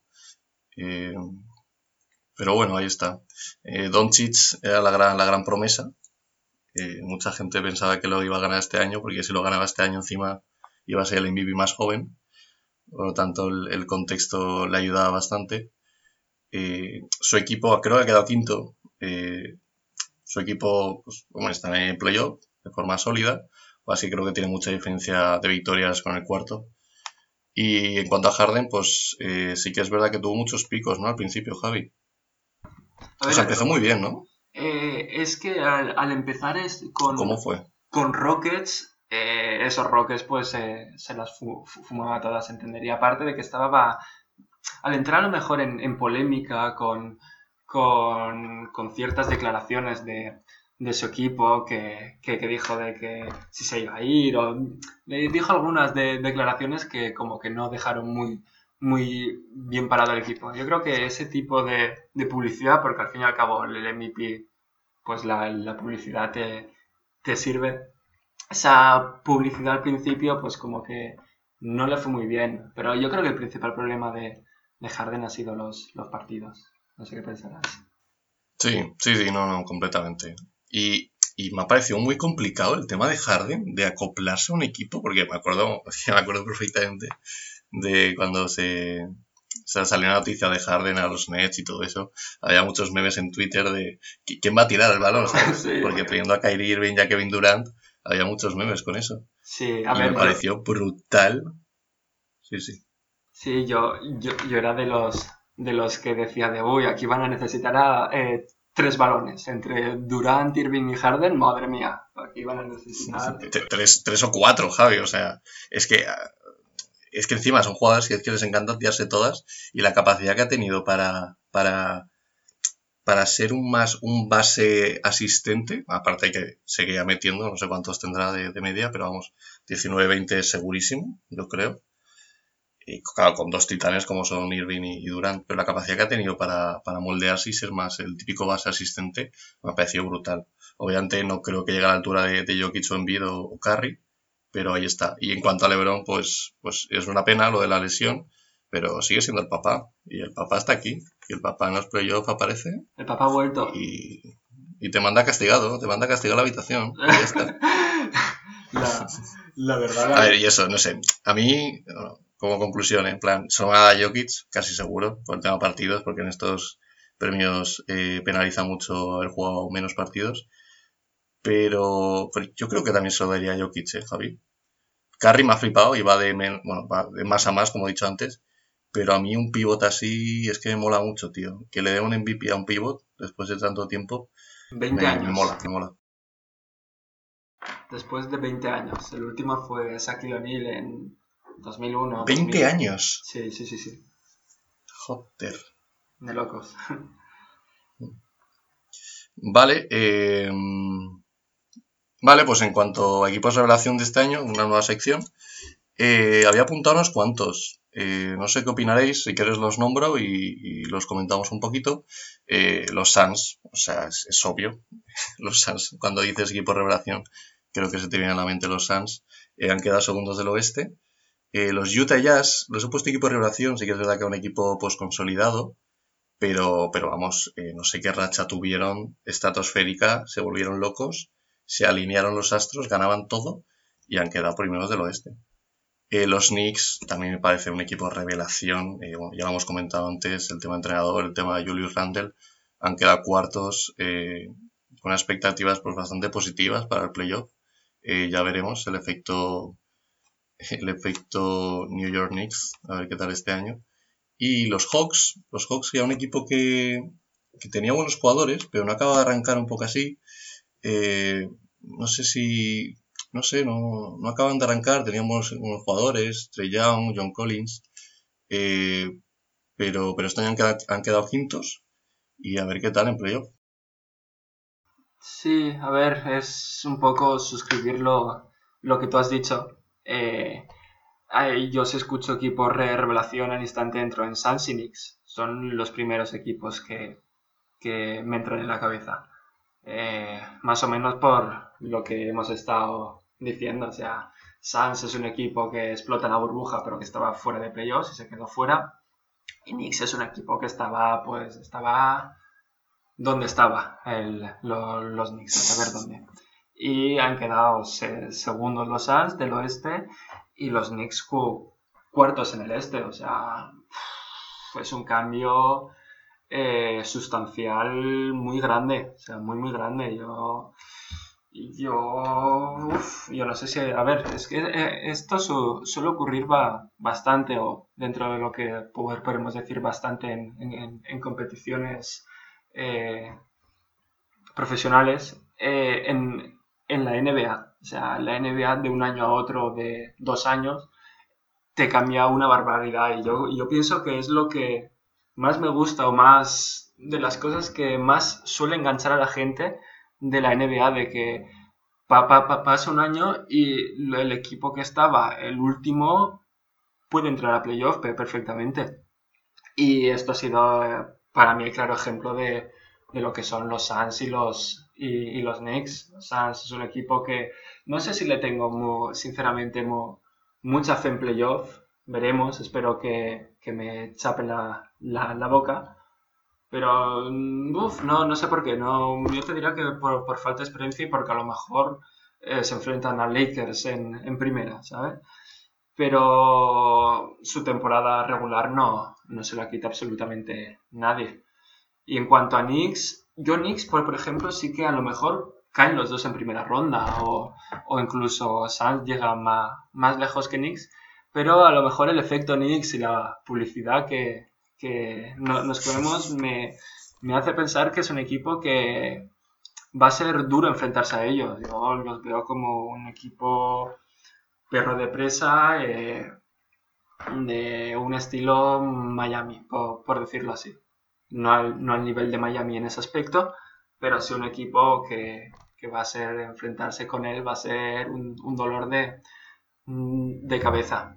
Respecto a Utah, sí, es, lo que has dicho tú lo, lo has dicho perfectamente, era un equipo consolidado que si, si recordamos los, los playoffs pasados, eh, eh, perdieron en un, en un séptimo partido contra Denver, que Denver llegó a las finales de, de, conferencia, teniendo un 3-1 a su favor y en algún partido, no sé si fue en el séptimo, fa, fa, fallando el último tiro, que la pelota les hace la, la corbata. O sea, no llega a ser por centímetros y, y, a lo mejor estaríamos hablando de Utah Jazz, el equipo que el año pasado hubiese llegado a fi, finales de conferencia, con un, un Donovan Mitchell que ahora estos últimos partidos he visto que estaba lesionado, no, no sé exactamente qué, qué le había pasado, pero un Donovan Mitchell que está funcionando muy bien, o sea, es un jugador que es una estrella, yo, yo lo consideraría una estrella ya, eh, metiendo tiros complicados en situaciones difíciles, y lo cual en playoffs se va a necesitar, porque ya han demostrado que es, es un buen equipo, o sea, es, es un grandísimo equipo, pero en playoffs sí que se nota más el, el, el efecto de un jugador franquicia, el efecto de es un momento difícil, alguien tiene que tirar del, del carro. Y veremos si, si Donovan Mitchell está a la, altura, pero lo que ha demostrado es un jugador que puede dar el gran salto a lo mejor en estos playoffs si, si llegan a unas finales de conferencia, que es posible. Y respecto a los Hawks, eh, los Hawks eh, es un equipo que yo apenas tengo visto. Eh, han quedado quintos, lo, cual es que han hecho una temporada brutal. Creo que están por, por, delante incluso de, de, Miami o, están, estarán a una posición de, de Miami. Pero es un equipo que no, no sé, no, no me lo han vendido bien, al menos en, en, en los sitios que, que, he visto, pero eso sí, con jugadorazos. O sea, Trey, Trey, Trey Young a ver si eh, explota bien, porque es un jugador que no es un jugador tan completo, a lo mejor yo, yo lo entendería por el tema defensivo, un jugador que a lo mejor defensivo puede, puede tener sus, sus, problemas, pero ofensivamente ese pavo es, es una locura muy muy bueno. Yo, yo, yo, John Collins en la pintura, eh, otro gran jugador y lo que yo considero que ha sido un grandísimo movimiento es la adquisición de Bogdan Bo, Bogdanovic. O sea, es un jugador que mm. les ha venido de, de perlas, a un tirador, jugador experimentado, está en tirar mundial, si no recuerdo mal, quedó el tercer jugador eh, el tercer mejor jugador del, del, mundial por detrás de Ricky y no sé si Matt fue el segundo, no, no, no, lo sé. Pero es un jugador como la Copa de un Pino, al cual le ha venido muy bien a estos Hawks. Pero yo pensando así como revelación, yo te diría los Suns y los, y los Knicks, a bote pronto. Sí, sí, o sea, para concluir, eh, o sea, los Suns han quedado segundos del oeste, pero es que son los segundos de la NBA a una victoria de los primeros. Claro, es que les llevan, lo acabo de ver, 10 victorias a los Knicks. Eh, es que lo de los Suns esta temporada no tiene sentido. o sea, no, tenía ningún sentido. Ya veremos los, los playoffs, porque yo creo que, como decía Javi, importa mucho eh, para ganar, hay que haber ganado. Y tener un, un, un, entrenador que sepa amoldarse al tema táctica, porque al ser eh, máximo de 7 partidos en playoff, esas pequeñas, esos pequeños cambios que hay de partido a partido, si un entrenador es capaz de hacer eso y está habituado a los playoffs, no, no sé si Monty Williams eh, está habituado a los playoffs o a jugar con algún equipo en los playoffs, pero si es capaz de hacer eso, pues los, los Suns puede dar un, una sorpresa pese a que se le viene encima un, un Warriors o se le viene encima un, un Lakers en principio. Así que ya veremos. Bueno, y por contraposición, ¿no? Tendríamos a los equipos desastre. Eh, tenemos aquí una pequeña selección que serían los Boston, los Toronto Raptors y los Minnesota. Eh, muy a mi pesar de, bueno, muy a mi pesar no, pero muy, muy a pesar de, de uno de los jefes de, de este podcast. Omitamos, omitamos esto, Javi. Si no lo omites, estás despedido. Eh, No vuelves aquí nunca más. Yo, a- tú, tú me dijiste que este era mi podcast, o sea, que tú me invitas y es mi podcast, y yo voy a decir No, Javi. lo que tengo que decir. Y es que Boston eh, claramente ha sido uno de los equipos desastre. Todo hay que decirlo. Todo hay que decirlo. Han Ya está, tenido... déjalo, déjalo, déjalo ahí, Javi. ¿No quieres que analice este? No. No, no, no, pa- pasa, pasa al siguiente, Javi. Bueno, bueno, bueno, hablaré de los Toronto Raptors, pero voy a hacer una pe- pequeña incisión en Boston antes. Eh, han tenido muy mala suerte, o sea, todo, todo hay que decirlo, han tenido muy mala suerte con las lesiones y, y esta última con Jalen Brown, pero habrá sido de, de, de los equipos que su quinteto eh, haya jugado menos minutos juntos. O sea, Kemba ha estado le- le- lesionado mucho tiempo, Smart ha estado le- lesionado, ahora Jalen, o sea, ha tenido, tiene su factor de, mala suerte, hay que decirlo. Eh, yo diría que a lo mejor ese ha sido su, su principal problema. A lo mejor al principio Tatum no estuvo al nivel que se le vio en, en playoffs y en contraposición Jalen Brown sí. Yo sí que he visto un Jalen Brown muy, muy, a un nivel muy alto, pero Tatum no tanto. Me, ha- parecido en general un equipo muy irregular. O sea, vi en, drafteados, creo, eh, le, dijeron como un equipo que se, se amolda mucho al rival. Es decir, si el rival es muy malo, ellos son muy malos. O sea, y si el equipo es muy bueno... Y si el rival es muy bueno, siguen siendo malos. No, no, no, no, no, es más, si, si, si, si el equipo es bueno, su- suelen estar tirando del, del, del carro bastante y, y pueden llegar a, a ganar, pero eso sí, eh, lo que demuestra esto es que es de un equipo muy irregular, o sea, muy a expensas de lo que te ofrezca el equipo o sí, de el nivel que, que te ofrezca el equipo, el equipo co- contra quien juegas lo cual le hace, y esto hay que añadirlo, eh, un equipo muy peligroso en playoff. O sea, si el rival en playoff sube el nivel, eh, Boston no me extrañaría más con el famoso orgullo verde y demás, que subiese el nivel y no va a ser un equipo difícil de, eh, un equipo fácil de, matar. Mm, No lo creo, me negaría a pensar eso sobre todo por, por la historia y por lo que representa ese escudo pero yo creo que este año es un año que está en una versión bastante más floja que, el año pasado y más ahora con, con Jalen Brown fuera.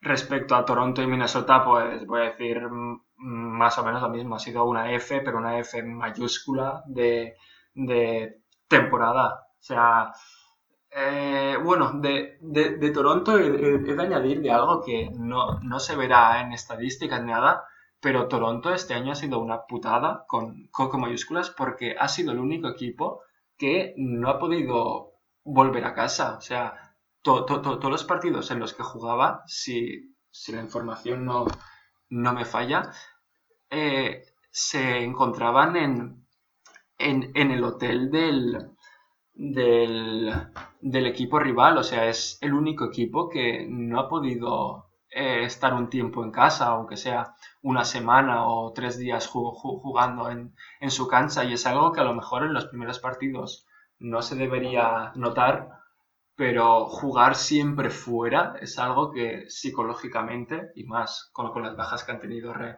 re- en- respecto a sus jugadores, pero es algo que psicológicamente tiene que pesar. Yo, yo puedo, entender pe- pe- perfectamente que no, no volver a tu casa pues sea un, un impedimento grande para rendir a tu 100%, lo cual no, no quita que hayan quedado en la duodécima posición, o sea, no es un equipo para acabar duodécimo, pero si los tuviese que justificar, yo diría que eso es una justificación y una buena justificación, aún, aún te diría incluso por el factor psicológico y más a, niveles de talento tan, tan, altos cuyas diferencias son muy bajas, eh, importa mucho. Pero bueno, eh, de Minnesota no sé qué, decir, no, no, no, funcionan las piezas. Solo diría eso. ha entrado un rookie bastante bueno, pero que se las ha fumado todas. Eh, Cal Anthony Towns sí que ha estado mucho tiempo de, baja por tema COVID y psicológicamente ese jugador pues ha sufrido bastante por el tema de familiares muertos y demás por, por, el tema del, del, COVID. Pero aún así, eh, con D'Angelo Russell, Rubio y demás, mm, yo vi el último partido que creo que lo, lo vimos tú, tú, y yo, Álvaro, y eso era. No, yo no sé a qué jugaban sinceramente, con, todo el respeto, pero no, no me, me pareció que no, no jugaban a nada. Y claro, eso te hace quedar el 13 del oeste y, de, y da gracias. Sí, sí, sí, completamente. Eh, el tema de Boston, mal que me pese, eh, a ver, ha tenido muchos problemas de lesiones, es indiscutible porque eh, no sé cuánto vi una, una, noticia que era los minutos que habían jugado el equipo titular y es que eran poquísimos, o sea, era nada. Eh, también en cuanto a Boston, yo creo que le falta, me dio mucha envidia cuando vi que Chris Paul se fue a los Suns, porque para mí Chris Paul era un jugador perfecto para, para estar en los Boston, porque creo que eran terceros o cuartos por la cola en asistencias. O sea, es básicamente un equipo que, que se lo dan a Tatum, se lo dan a Jalen y le dicen, oye, tíratela tú, a ver si ya pillamos el rebote. Y yo creo que ese ha sido un problema muy grande eh, de defensa. Son un equipo que, es sólido, un equipo que, defiende bastante bien, pero, pero sí, sobre todo el tema de, lesiones les ha lastrado muchísimo. Y yo, más que mal que me pese, en playoff auguro, auguro malas noticias. Eh, Toronto, para mí, yo creo que ha sido, yo diría, la mayor F, o sea, el mayor desastre de esta temporada. Eh, el año pasado Siakam estaba a un nivel buenísimo y yo creo que este año se le ha visto un poco las costuras, se ha visto que, a lo mejor no es un jugador tan, tan completo, eh, que suele hacer los mismos movimientos siempre, yo creo que ya los defensores lo conocen y eso se ha reflejado en, las victorias, al final quedar 12, eh, ya ni optar a puestos de play-in, yo creo que ha sido un completo desastre para la franquicia. Y Minnesota, sí, sí. Yo Minnesota, sinceramente, le tenía esperanzas. Aunque suene raro, le tenía esperanzas para este año. Y sí, sí, sí, completamente. La defensa ha sido paupérrima, completamente. Había, había declaraciones de Ricky Rubio hablando del equipo. Eh, y la verdad es que si no lo habéis visto lo recomiendo porque era todo un show lo que decía del equipo. El desastre que había montado ahí. Y sí, por mi parte todo lo que ha dicho Javi coincido. Y, vamos a la siguiente, a la siguiente sección. Eh, vamos a animarnos un poquito, algo más, algo más light, algo más digerible. Eh, habíamos pensado en decir eh, dos, nombres de la franquicia y que Javi pues, nos dijera pues, o nos, nos un poco dijera su temporada en una palabra o en una frase corta. ¿Empezamos, Javi? Dale. Vale, empezamos. Si quieres empezamos de la conferencia al este, del 1 al 15 y luego la oeste. Perfecto. Vale, Filadelfia. Eh... Yo invito. Es que es complicado, ¿eh? En una frase y que son, joder, son 30 franquicias, ¿sabes? Eh, Brooklyn Nets. Super equipo. obligados a ganar, obligados al campeonato. Milwaukee Bucks. Mm, puede que de la eh, sorpresa como finalista, eh, campeón del este, a lo mejor. New York Knicks. Perros de presa. Los Bad Boys. ¿Se, vienen? Atlanta Hawks. Mm, sorpresa para mala. Van a caer en primera. Eh, Miami Heat. Perros de presa 2.0. veremos la, mejor primera ronda. Eh, Boston Celtics lo voy a decir yo, si, si te parece bien. Voy a decir desastre total. Para mí, ¿eh? yo creo que es un, es un séptimo puesto. A mí me sabe a 15. Eh, pues. Pero bueno. Yo creo que tú, tú has definido muy bien a, Boston Celtic. No, no hace falta que lo, lo, haga yo. Washington Wizards. Eh, Mr. Triple Doble. Ojo. Indiana Pacers. Mm, cuidado que entran a playoff. Ojo. Charlotte Hornets. Flashy, eh, la, la Melo eh, algo así se, sería. La magia. La, la, magia. Eh, la espontaneidad. Chicago Bulls. gran jugador, Mal equipo. Toronto Raptors. F de temporada. Cavaliers. Esos. ¿Quiénes son sin, sin LeBron? Bueno, Orlando Magic y Detroit también decimos eso, ¿no? pero no sin LeBron, pero sí. Orlando Magic y Detroit, pues F de temporada para los dos. Utah Jazz. Eh, gran equipo, grandísimo equipo. Phoenix Suns. Mm, mayor sorpresa de, la NBA. Denver Nuggets. Eh, equipo con el MVP en sus filas. Clippers.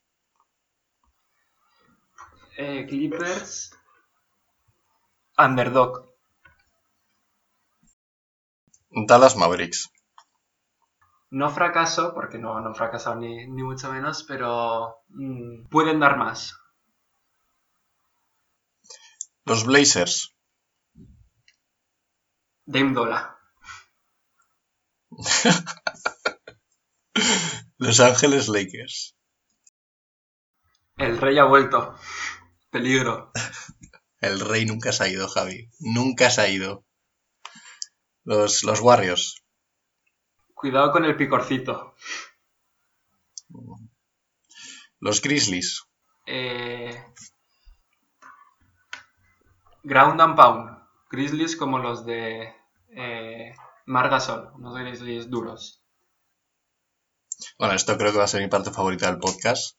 Los San Antonio Spurs. Vieja gloria.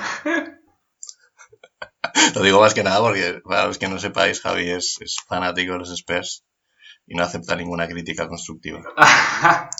¡Qué pavón! Por favor, dejar en paz a Popovich. Si quiere ir a una residencia, quiere estar tranquilo. ¿No le dejáis en paz? Los de los Spurs siempre vamos en contra de los pronósticos y lo mejor en estos play-in iremos en contra de los pronósticos también. Sí. Los Pelicans.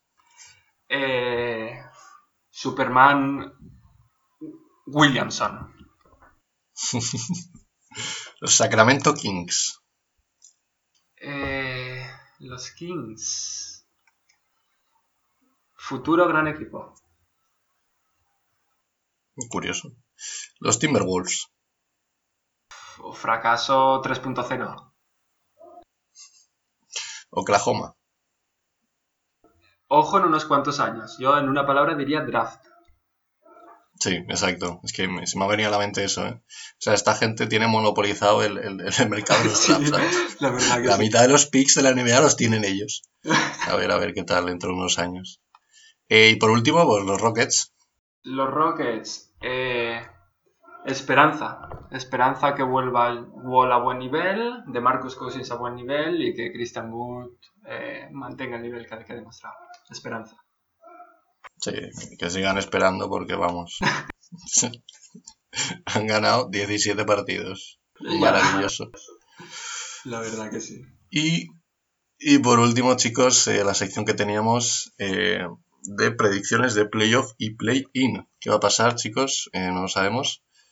Eh, ya había buscado aquí un poquito, a ver, las casas de las apuestas, eh, cuáles decían que eran los más probables de que ganaran. Que es un poco también, a mí me parece una buena forma de, de más o menos predecir quién puede llegar a ganar, porque quieras o no, pues son grandes empresas y se dedican a esto y quieren ganar pasta. Así que, obviamente, siempre va a haber sorpresas, pero yo creo que es una buena forma de, de visualizarlo. Eh, si quieres los, los nombro así de 1 al 10. Perfecto. Javi. Ah, lo, lo- lo- los, los nombro yo. Las- Ah, bueno, lo quieras. Vale, no. Nómbralos tú si quieres. Vale, vale, si, si quieres lo, nombro yo. Eh, Según la casa de las apuestas, pues eh, Nets, los de los primeros, eh, lógico, o sea, es el super equipo, el que lo, lo he definido como obligación de, de campeonato, obligados a ganar. Eh, con esos jugadores, menos de una final es un super fracaso. Y perder la final puede que sea un fracaso. Hasta ahí están las, las expectativas pu- puestas en ese equipo. Y es normal y lógico que estén lo- los primeros. O sea, en cuanto a equipo, no es un equipo a lo mejor como, como Utah. Es mucho más compenetrado, todos conociendo al dedillo su, su rol, pero tienen a los mejores fi- fi- finalizadores de, de partido prácticamente. Tienes a Irving, a Durán y a Harden. Y si haces un 2 contra 1 contra uno de ellos, otro está libre. Y un jugador de, eh, de, de esos tres li- libres, muerte. O sea, has perdido el partido, has perdido tres puntos en, ese caso. Eh, así que sí, los, eh, yo entiendo que el favorito se, sea Nets porque están obligados a ganar. El siguiente es Lakers. Normal, o sea, co- completamente normal. Puede que a lo mejor la, la gente se, se olvida un poco de, eh, de- debido a la lesión de, de James y, Davis, pero para mí son el favorito al anillo. Es un equipo que viene de, de ganar el campeonato. Sabe lo que es ganar ya. Anthony Davis ya sabe lo, lo- lo que es ganar y lo que puede costar más o menos en una eliminatoria de, de playoff. Y tienen a LeBron, o sea, ti- tienen al, al papá de, de la liga. Eh, si el, el play-in lo, lo pasa y la primera ronda va, va, va a ser dura, la, la pasan más o menos bien o, lo, o la consiguen pasar, como cojan el rodillo y como cojan un poco de constancia, yo veo a los Clippers imparables. Ha tenido un poco de problemas, a lo mejor con el fichaje de Drummond, que han sacado a Margasol de la rotación, y las rotaciones han cambiado, las rotaciones en playoff son, son primordiales, pero como encuentre en el ritmillo, yo estos Lakers lo- los veo imparables. Los Clippers, tal y como los he definido, de underdog. En temporada regular, un equipo que te puedes esperar más, o al menos yo me he esperado un poco más, pero Kawhi, Paul George no, no tanto tras lo último, eh, los últimos playoffs, pero Kawhi en playoff, telita, es otro jugador que en playoff aumenta su rendimiento una barbaridad. En el este con, con Toronto dejó tirados a Embiid, a, a, Giannis, eh, ganaron unos Warriors un poco mermados, pero había que, que matarlos. Eh, cuidado con estos Clippers en playoff. No me extrañaría que, tuviesen ganas de resarcirse de, los playoffs anteriores. Filadelfia. Filadelfia cuarto. Uf, me sorprende que esté por encima de, Utah, por, ejemplo. Pero sí, entiendo más, o menos la, la, la posición. Un equipo que ha, funcionado bien durante toda, la temporada. Veremos cómo entra Giannis en estos playoffs tras, su lesión. Pero un equipo que la primera ronda la, debería pasar sin problemas y las semifinales de conferencia no sé cómo está el cuadro las se, se semifinales de conferencia contra Knicks o, Atlanta pues imagino que debería ganarles y plantarse a una final de, conferencia lo cual bajo mi punto de vista para Filadelfia visto el, el año anterior es, un éxito ya entrar a unas finales de conferencia y entrar con la posibilidad de, de llegar a unas finales. Posibilidad real de llegar a unas finales. Porque los Nets, sin juego interior tan potente como contra Embiid, pues a lo mejor lo, lo tienen más, más, más difícil. Eh, Utah, pues Utah como equipo posiblemente sea, bajo mi punto de vista, el equipo más, más fuerte en cuanto a equipo. Y quintos, yo los hubiese puesto cuartos, pero eh, cuartos incluso terceros. Pero sí, eh, van un poco también como los Clippers de, de Underdog, de, no se esperaba mucho de ellos porque el año pasado ya, aún haciendo una gran eliminatoria, cayeron en primera y nunca han demostrado nada y al fin y al cabo eso, eso pesa y pesa sobre todo para la banca. Entiendo que, que den como mejora a los, cuatro equipos que, que, hay arriba. Los Bucks, los Bucks han, caído bastante el año pasado, si no recuerdo mal, estaban entre los dos, tres primeros y ahora está el sexto. Eh, no me extrañaría que Yanis rompa cabezas en playoff. No me extrañaría que este año se lo haya tomado un poco más relajado en temporada regular, un poco más, o sea, hay que ponerlo entrecomillado, pero no me extrañaría que, que diese guerra a estos Bucks, que Yanis sea un jugador más decisivo en los momentos finales, o que al menos lo intente ser, y mejor jugador de tiro exterior, que sobre todo en playoff las defensas se van a cerrar y van a, a obstaculizarle el paso a la canasta lo, lo máximo posible.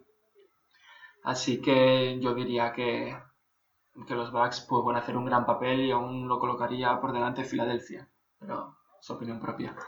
Eh, los Suns, los Suns sí, un séptimo puesto no, no lo veo mal, han hecho una gran temporada.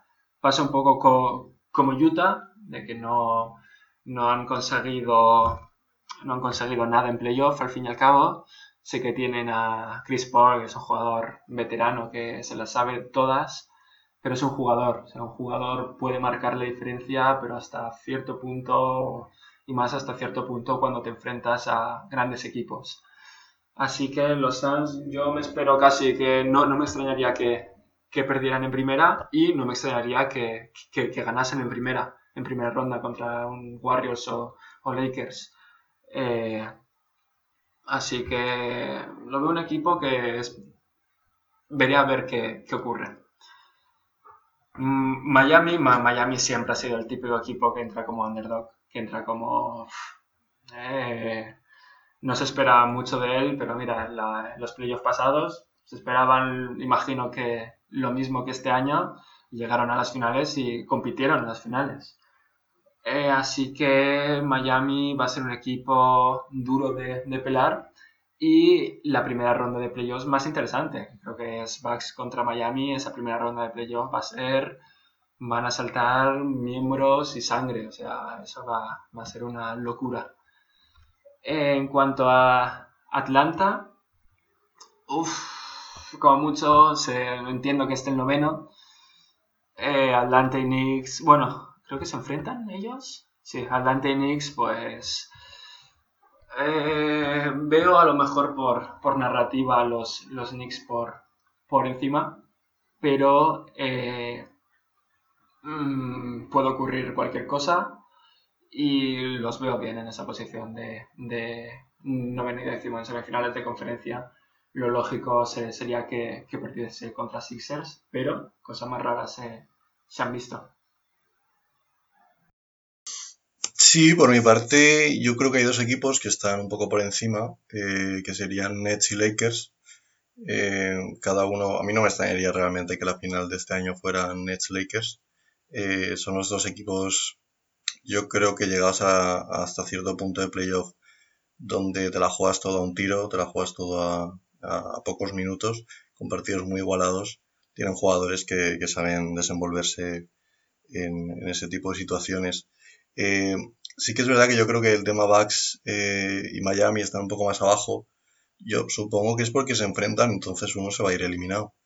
Eh, porque yo te diría incluso que Bucks, eh, no sé, yo lo pondría un poco más alto.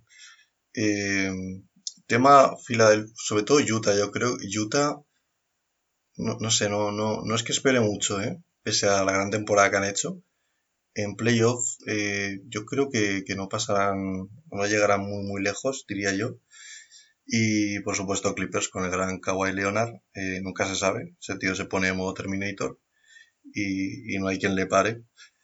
Y luego tenemos pues a equipos Suns, mal que me pese. Eh, a mí me parece bien este año que, aunque no le salga muy bien el tema de playoff, que, que se consolide, un, o sea, que sea un equipo que se consolide en la parte alta de la tabla.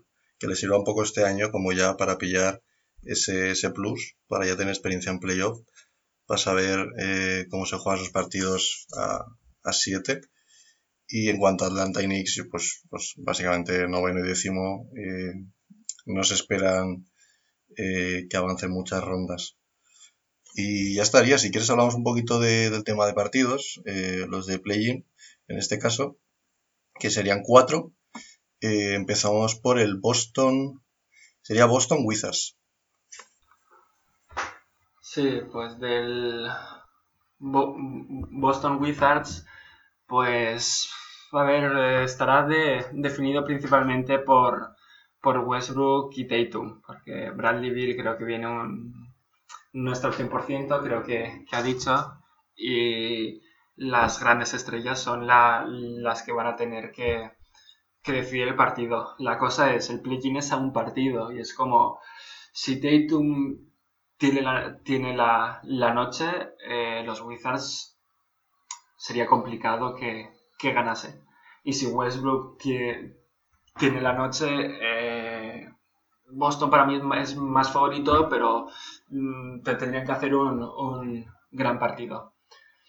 Eh, yo creo que está el balón más... Es decir, que tiene más, opciones de, ganar Boston. ¿no? Lo veo aún con todo lo, que hemos hablado y que a lo mejor y que lo, hemos puesto como equipo de excepción, lo veo más equipo que Wizards. Pero es un partido y es la NBA. O sea, eh, ¿Tú qué, qué, porcentaje le darías para hacerlo un poco más visual? 60-40 a favor de, de Boston. O 65, 35 a lo mejor.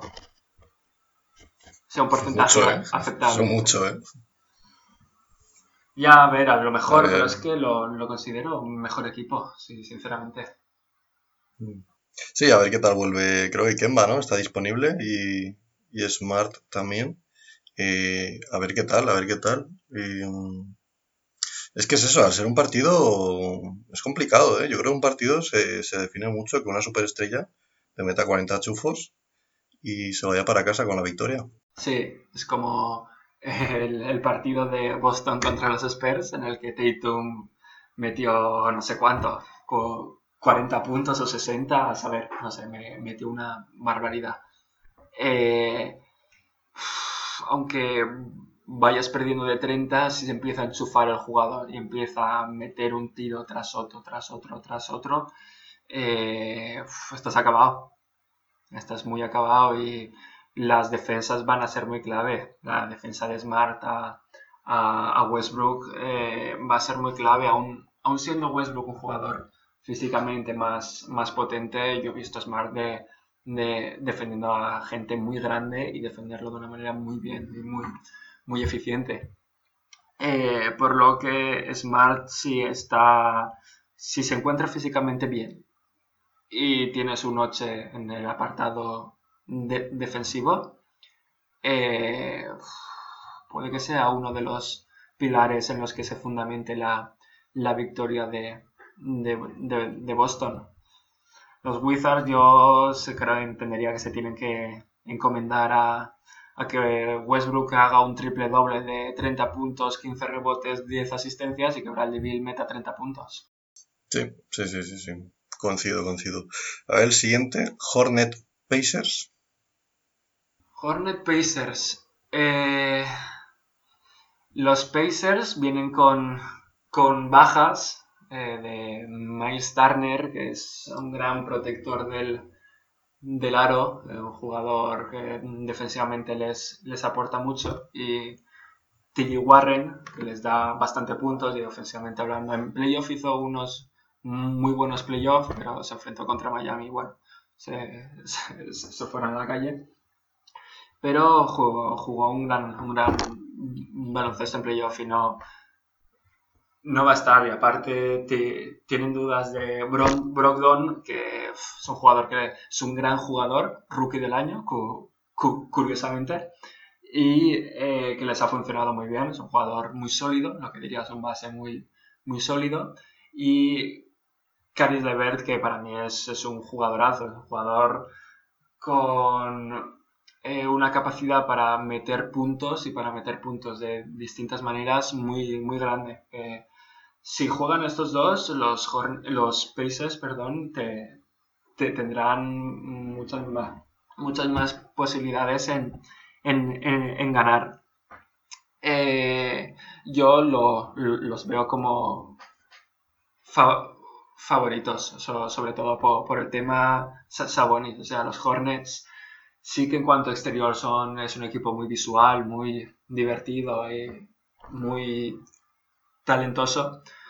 Pero en el interior, Villombo no sé si será capaz de, defender a, Sabonis o de al menos frenarlo un poco. Eh, si Sabonis tiene el día, eh, los Pacers lo más seguro es que gane. Pero eh, es la NBA, es un partido y si pongamos el hipotético caso que Lamelo demuestra que es un jugador de verdad para momentos importantes y no para una temporada regular que hace cosas así guapas y tal, sino que si se echa el equipo a las espaldas junto a Terry Rozier, que para mí es el, gran jugador de, los Hornets, eh, este equipo podría dar, bajo el punto de vista, la sorpresa. El problema es Hayward, que no, no, estará, no, juega, pero aún así tienen sus armas y, no me extrañaría que les plantasen cara, pero yo diría que un, con un 70-30 a favor de, los Pacers. Joder, ¿eh? 70-30. Sí. Bastante. Ya, no, sé. A ver, yo... A ver, eh, obvio que si tuvieran pues todas las las fichas, ¿no? Los Pacers con, con Turner y con TJ Warren. Esto sería un, vamos, un 80 o 70, 20 o 30. En este caso, yo sigo pensando que, es, que los Pacers son más equipo, pese a las bajas. Pero bueno, eh, yo no creo que esté tan, no sé. No sé, no sé, ya veremos. Ya veremos a ver qué tal. depende de si juegan Brogdon y, y Levert. Si, si, si no juegan, eh, para mí está un 50-50, o sea, el base titular no, no lo tienes, el pivot titular no, no, lo tienes, uno de tus máximos anotadores no, no lo tienes, 50-50 incluso menos. Pero con que alguno, si está uno de esos, a lo mejor sí que está un 60-40, pero estando los dos, si estuviesen los dos aún estando un poco mermados, yo lo veo a lo mejor 70 no, pero un 65 sí. Vale, pues vamos al siguiente, de forma rápida, el gran partido y yo creo que todos esperamos, los Warriors Lakers. ¿Qué opinas, Javi? Eh, partidazo. Es a las 4, no, no lo voy a poder ver, por mala suerte, y por sueño principalmente, pero eh, el partido se, va a definir por el nivel en el que esté Curry, bueno, el nivel en el que se mantenga Curry, porque si se mantiene a, este nivel, los Lakers van a tener que sudar eh, sangre, pero para, para mí los favoritos son los Lakers porque si, si Davis y LeBron eh, juegan, y que imagino que, jugarán, eh, es un equipo que, que para mí es favorito, es favorito al anillo principalmente. Sobre todo por, el hecho de la, defensa, mira que los Warriors creo que tienen una gran de, defensa este año, pero eh, LeBron y Davis ocupan mucho en la pista. Son jugadores muy grandes, muy versátiles, muy ágiles para lo grande que son, sobre todo LeBron. Y tienen a jugadores que son capaces de defender a Curry lo, máximo que puedes defenderlo. Eh, así que... Eh, ¿Un porcentaje? Por porcentaje, fuah, es que van a depender mucho de, cómo vengan y, los dos equipos vienen en buena racha ambos. Los Lakers han recobrado racha y los Warriors vienen con un carry endiablado. Yo diría que este es el partido más, más igualado. 55-45 y no me voy a mojar de eh, pone. Bueno, sí, 55 Lakers, 45 Warriors. Que a lo mejor los Lakers les ganan de 40, que es posible. Pero, pero yo lo veo una eliminatoria bastante igualada si Curry está a este nivel. Sí, yo creo que hay dos factores que, que Davis y LeBron vuelvan al papel que tuvieron los playoffs del año pasado. Si es así, yo creo que los Warriors no tienen absolutamente nada que hacer. Ah. Eh, pero claro, es que otra vez volvemos a lo mismo. Es un partido, eh, Curry te puede enchufar 45 puntos y te vas a casita. Pero en principio, eh, sí, LeBron de hecho dijo que, que, creo que dijo, que no estaba, que no iba a volver en su mejor, en su mejor momento, pero bueno, sigue siendo LeBron. Así que no, no nos preocupamos por eso. Y de hecho también había declaraciones diciendo que LeBron, diciendo que, que Curry debería ser el MVP. Así que hay mucho respeto por estos dos jugadores y, veremos este, este, tremendo partido que está en, play-in, parece, parece de broma, pero así es. Y rápidamente el último de los play-in, Spurs versus Grizzlies. Eh, bueno, los Spurs vienen en una dinámica completamente distinta a la de Warriors y, y, Lakers. Han ganado dos, dos victorias en 12 partidos. Sí, sí, sí. O sea, va bastante, bastante mal. Eh, así que, a ver, no, no, me extrañarían que, se fuese ante unos Grizzlies que le meten bastante garra y yo entendería que ya Morán quiere, quiere hacer notar a NBA que es un, es un base top.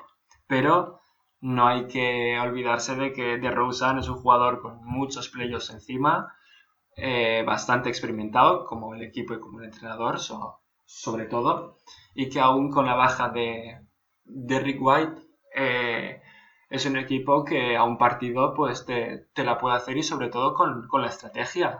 Yo he visto algún partido de, de Popovic en el cual eh, en la primera parte los Spurs han, sacado 20 puntos de, ventaja únicamente por estrategia, por, por saber mover las fichas de la manera adecuada para desestabilizar la, la defensa o el ataque del, o ambas del equipo contrario. O sea, es, habrá que tener mucho en cuenta la, el factor Popovic, y sobre todo en un partido eh, en el cual el entrenador no, no tenga tiempo para, para hacer ajustes.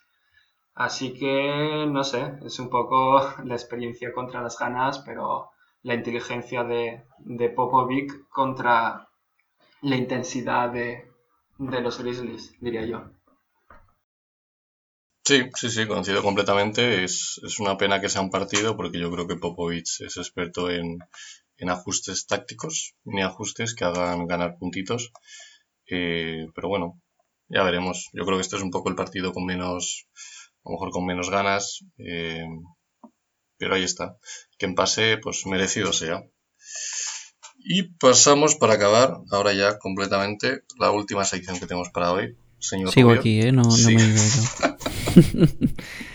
He preferido dejar hablar a los que expertos. Ido a dormir, ¿eh? Te lo juro. bueno, si me hubiese dado tiempo a echarme tres siestas, pero bueno, aquí estamos. Exacto, para preguntar, pues nada, vamos a hacer un poco unas preguntitas así curiosas del mundo de la, de la NBA. ¿Qué te parece si alternamos? Voy primero yo, luego preguntas tú Perfecto. Vale, pues son preguntas de verdadero y falso y hemos cogido tres preguntas cada uno y a ver si, las sabéis contestar. Empiezo yo. Nunca han jugado en el mismo partido el jugador de la NBA más alto y el más bajito. ¿Verdadero o falso? Ay, es que esta me la sé. Falso, creo. es, que es que sois unos enfermos. Y Bol. Y Sí. Ah, no, no, no, no, pero, es que el más alto no es Bol. Ya. está el, rumano este, ¿no? Es un rumano, sí, sí.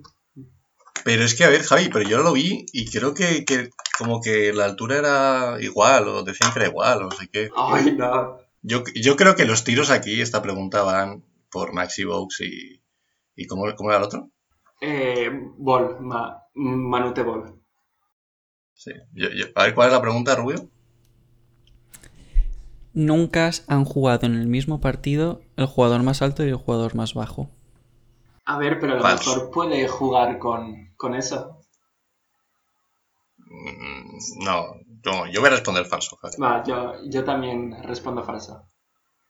Bien, bien. Vale. Que- son, son- son los que decís. Vamos, vamos. Del mismo Obvio, es equipo. que somos enfermos esto. Bueno, sí, Javi es de. Sí, Yo, yo tengo una gripe, pero Javi es que ya tiene cáncer terminal. Sí, no, yo soy Walter White, o sea... Mía, qué desastre. Vale, pues me toca a mí. Eh, a ver cuál elijo. Vale, vale, vale, vale. A ver, LeBron James, ¿vale? Está casado con Savannah Brinson. Joder, Eh, ha tenido tres. Sí, a ver, yo, yo te, yo te meto un poco en el contexto. Y ha tenido tres hijos, ¿vale? Eh, Bronny, Bronny James, que es el más famoso, de 15 años. Bryce Maximus Jones, James, joder, no sé por qué digo Jones, eh, de 12 años. Y no sé cómo se llama la otra porque no entiendo mi letra, pero bueno, la, la hija pequeña de LeBron James, ¿vale? Eh, de Ujú. 5 años, ¿vale? Y la pregunta es, ¿es verdad que la hija pequeña de LeBron James tiene dos perros que se llaman Hello y Kitty? ¿Cómo? Madre mía. Yo Yo es que diría que sí, eh. Tal cual, ¿eh? Pero a lo mejor lo, lo, lo, lo ha hecho para que pensado, "Fua, es posible y en verdad es falso. Y hacer la psicología. Yo diría que sí, yo lo veo posible. Va, yo, yo también. Verdadero. ¡Mec! ¡Error! ¡Ey, míralo! Es que sabe- sabía que se iba a pillar, sabía que se iba a pillar. Qué chaval. ¿Y ¿Cuál es, ¿Cuál es su nombre? Yo qué coño sé, no sé ni siquiera si tienen perros. Ah, te lo has inventado del todo. Claro, Qué pavo. por supuesto que sí. Qué Va, horror. Javi, Ahora, te toca. los míos han ido más a pillar y con, con temática de playoff. De, de haber sabido que te, te inventas el nombre de perros, pues me hubiese inventado movidas varias. Pero... Eh, el jugador con más robos en un partido de playoff es Scottie Pippen.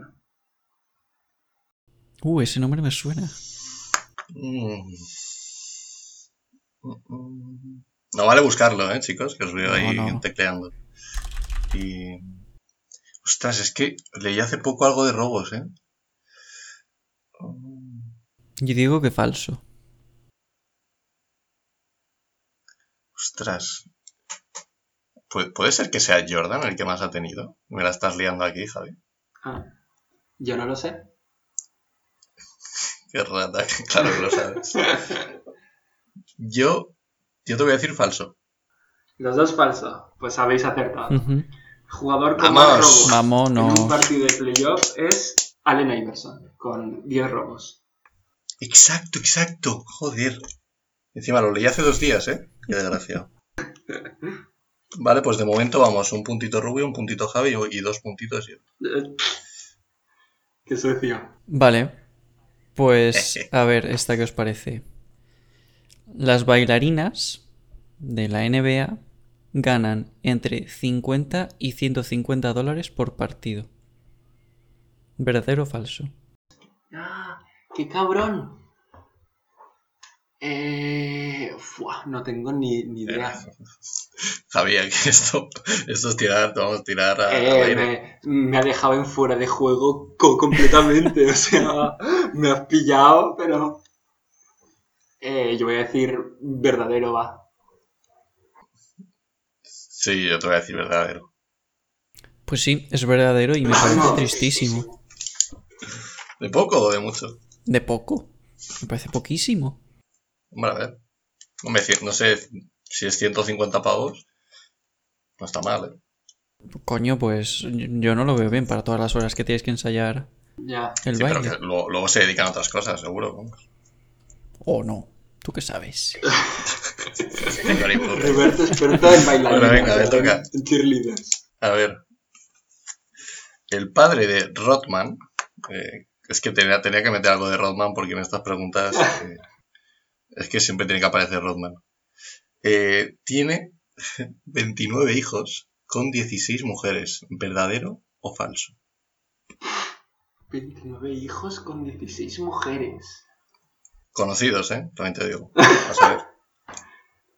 No serán 28 hijos con 17 mujeres, ¿no? O sea, no. No sé, Javi. Me gustó esa pregunta. ¿Verdadero o falso? Ay, qué cabrón. Verdadero, va. Yo verdadero digo también.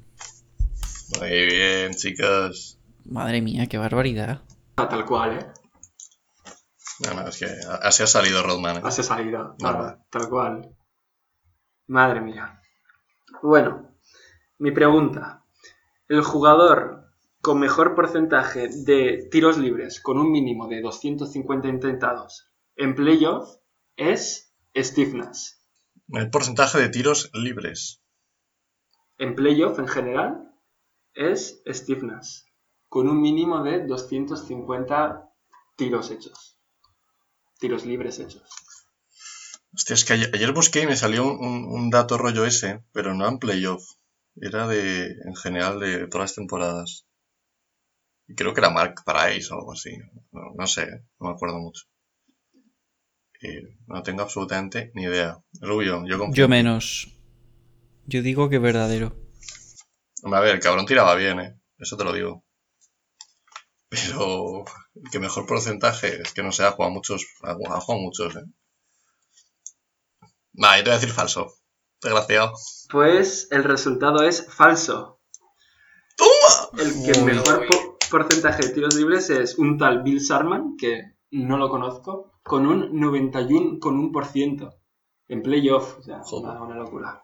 Pues va, la última ronda, Rubio. Pues el 60% de los jugadores de la NBA se quedan, o sea, se arruinan tras 5 años de abandonar la- la- su carrera profesional. Fua, yo, yo- yo este dato lo, lo he escuchado en una noticia, creo. creo que sí. Sí, yo, yo creo, yo creo que también lo he escuchado. Pero me parece una barbaridad, ¿eh? O sea, Una 60%. Joder. A ver, yo te voy a decir que sí. Porque creo que lo he leído por ahí. Pero, Yo te voy a decir que, que también, pero... pero sí, me sí. sorprende, ¿eh? Sí, la verdad que sí. Pues sí, efectivamente, es verdadero. Terrible, Rubio. Tus preguntas son terribles. Es que sois unos enfermos, no. Que es Javi, que es su culpa, que a mí me la ha pegado. Es como un coronavirus.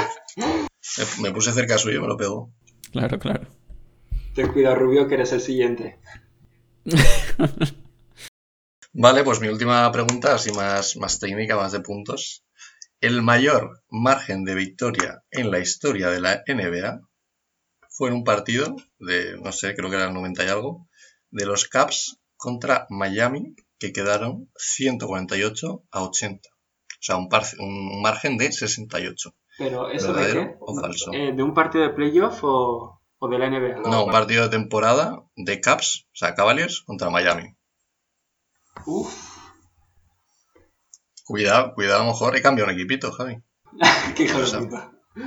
Nada, si lo dices que no. No, yo, yo creo que es verdadero ¿O sí? porque me, me suena. O- pe- pero, ¿en, ¿en qué año has dicho? ¿En el no- noventa y tantos? Sí, yo que sé, cuando los Caps eran, eran algo. Bueno, antes de que llegaran. Creo que tenían un buen equipo. Aceptable. Sí, me pusieron difícil. Yo digo falso. Yo digo falso, yo creo que es más reciente. ¡Mec! Era verdadero. ¿Verdadero? Chicos, ¿qué os pasa? Del noventa y tantos, pues yo de, de Miami Cleveland hubiese pensado en, en 2010 o 2011. No, Javi, siento decirte que es que no me hace falta ni esa pregunta para ganar. Pero si quieres, hazla, ¿eh? Qué chaval tan asqueroso. Se lo ha apuntado ahí todo el tío. Eh, sí, sí, yo, yo creo que mientras de, lo, decíamos las cosas estaba buscando por el ordenador cosas. ¿Cómo? Sí, sí. Bueno, mi pregunta es, el mayor promedio anotador en una final es de Will Chamberlain, con 41 puntos por partido. Mm. Hostia, es que 41 es una locura, tío. Eh, hombre, sé que Jordan ha tenido muy tochas, pero llegar a 41. Puede ser, eh, puede ser. Es Falso. una barbaridad, eh. Will Chamberlain. Sí. Ru- Rubio ha dicho falso, ¿y tú, Robert? Yo te voy a decir falso. Es falso. no fue Chamberlain, fue Jordan, quien hizo 41 Let's go. puntos por partido contra los Suns de Charles Barkley. Sí, sí. Nada, de, de locos, chicos, de locos. Me voy al casino y voy a tirarme unas, unas fichitas al póker. Sí, sí, estás que lo petas. Madre mía, el hombre este. Traposo. Pues hasta aquí la entrevista. Podcast, un podcast denso, ¿eh? Para los amantes de la NBA, espero que lo hayan disfrutado. Eh, Desde luego, para quien le guste lo va a disfrutar. Sí, yo creo que un poco está, está enfocado a eso. Y, bueno, y esperemos que lo hayas disfrutado tanto. Es un placer estar aquí con, con vosotros dos, con nuestro colaborador, bueno, habitual, Álvaro Rubio, y nuestro invitado especial, que, que, bueno, esperemos que venga algún día más. Lo dejaremos. Muchas Sí. Trataremos otros temas, que yo creo que, que tenemos mucho de lo que hablar todavía. Pues sí, pues yo ¿Qué muy, tal, Javi? muy agradecido de que me hayáis invitado y de que haya sido y de que tenga el honor de, de abrir este podcast co- como invitado. Y nada, muy, he estado muy, muy cómodo con, con vosotros, eh, charlando de, de NBA y, y como bien lo habéis dicho, pues espero que me invitéis más veces porque sinceramente es un espacio y un lugar donde me he sentido muy cómodo y puedo explicarme y expresarme pe- perfe- perfectamente sin necesidad a que nadie me corte, me censuren, nada. O sea que muy, muy No, agradecido. no, aquí total libertad de que hables, Javi. Libertad de expresión, Javi. Sí, sí. Iba a soltar alguna cosa más, pero no entremos en... Nada, temas nada. Hay libertad, pero tampoco tanta, Javi. Bueno, a, a chic- a las chicas guapas dejaremos el, el Instagram y el Tinder de Javi, que, que está buscando, está buscando chicas, así que, que ya sabéis. Pues hasta aquí, hasta aquí nuestro segundo capítulo. Cualquier cosa que, que queráis que preguntarnos o comentarnos o lo que sea, tanto como a Javi como a nosotros, pues ya sabéis, nosotros tenemos Twitter y Javi pues tiene Instagram, que, que sí, que lo dejaremos en, en la descripción del podcast. Y nada más, por aquí lo vamos a dejar. Chau, chau. Hasta luego.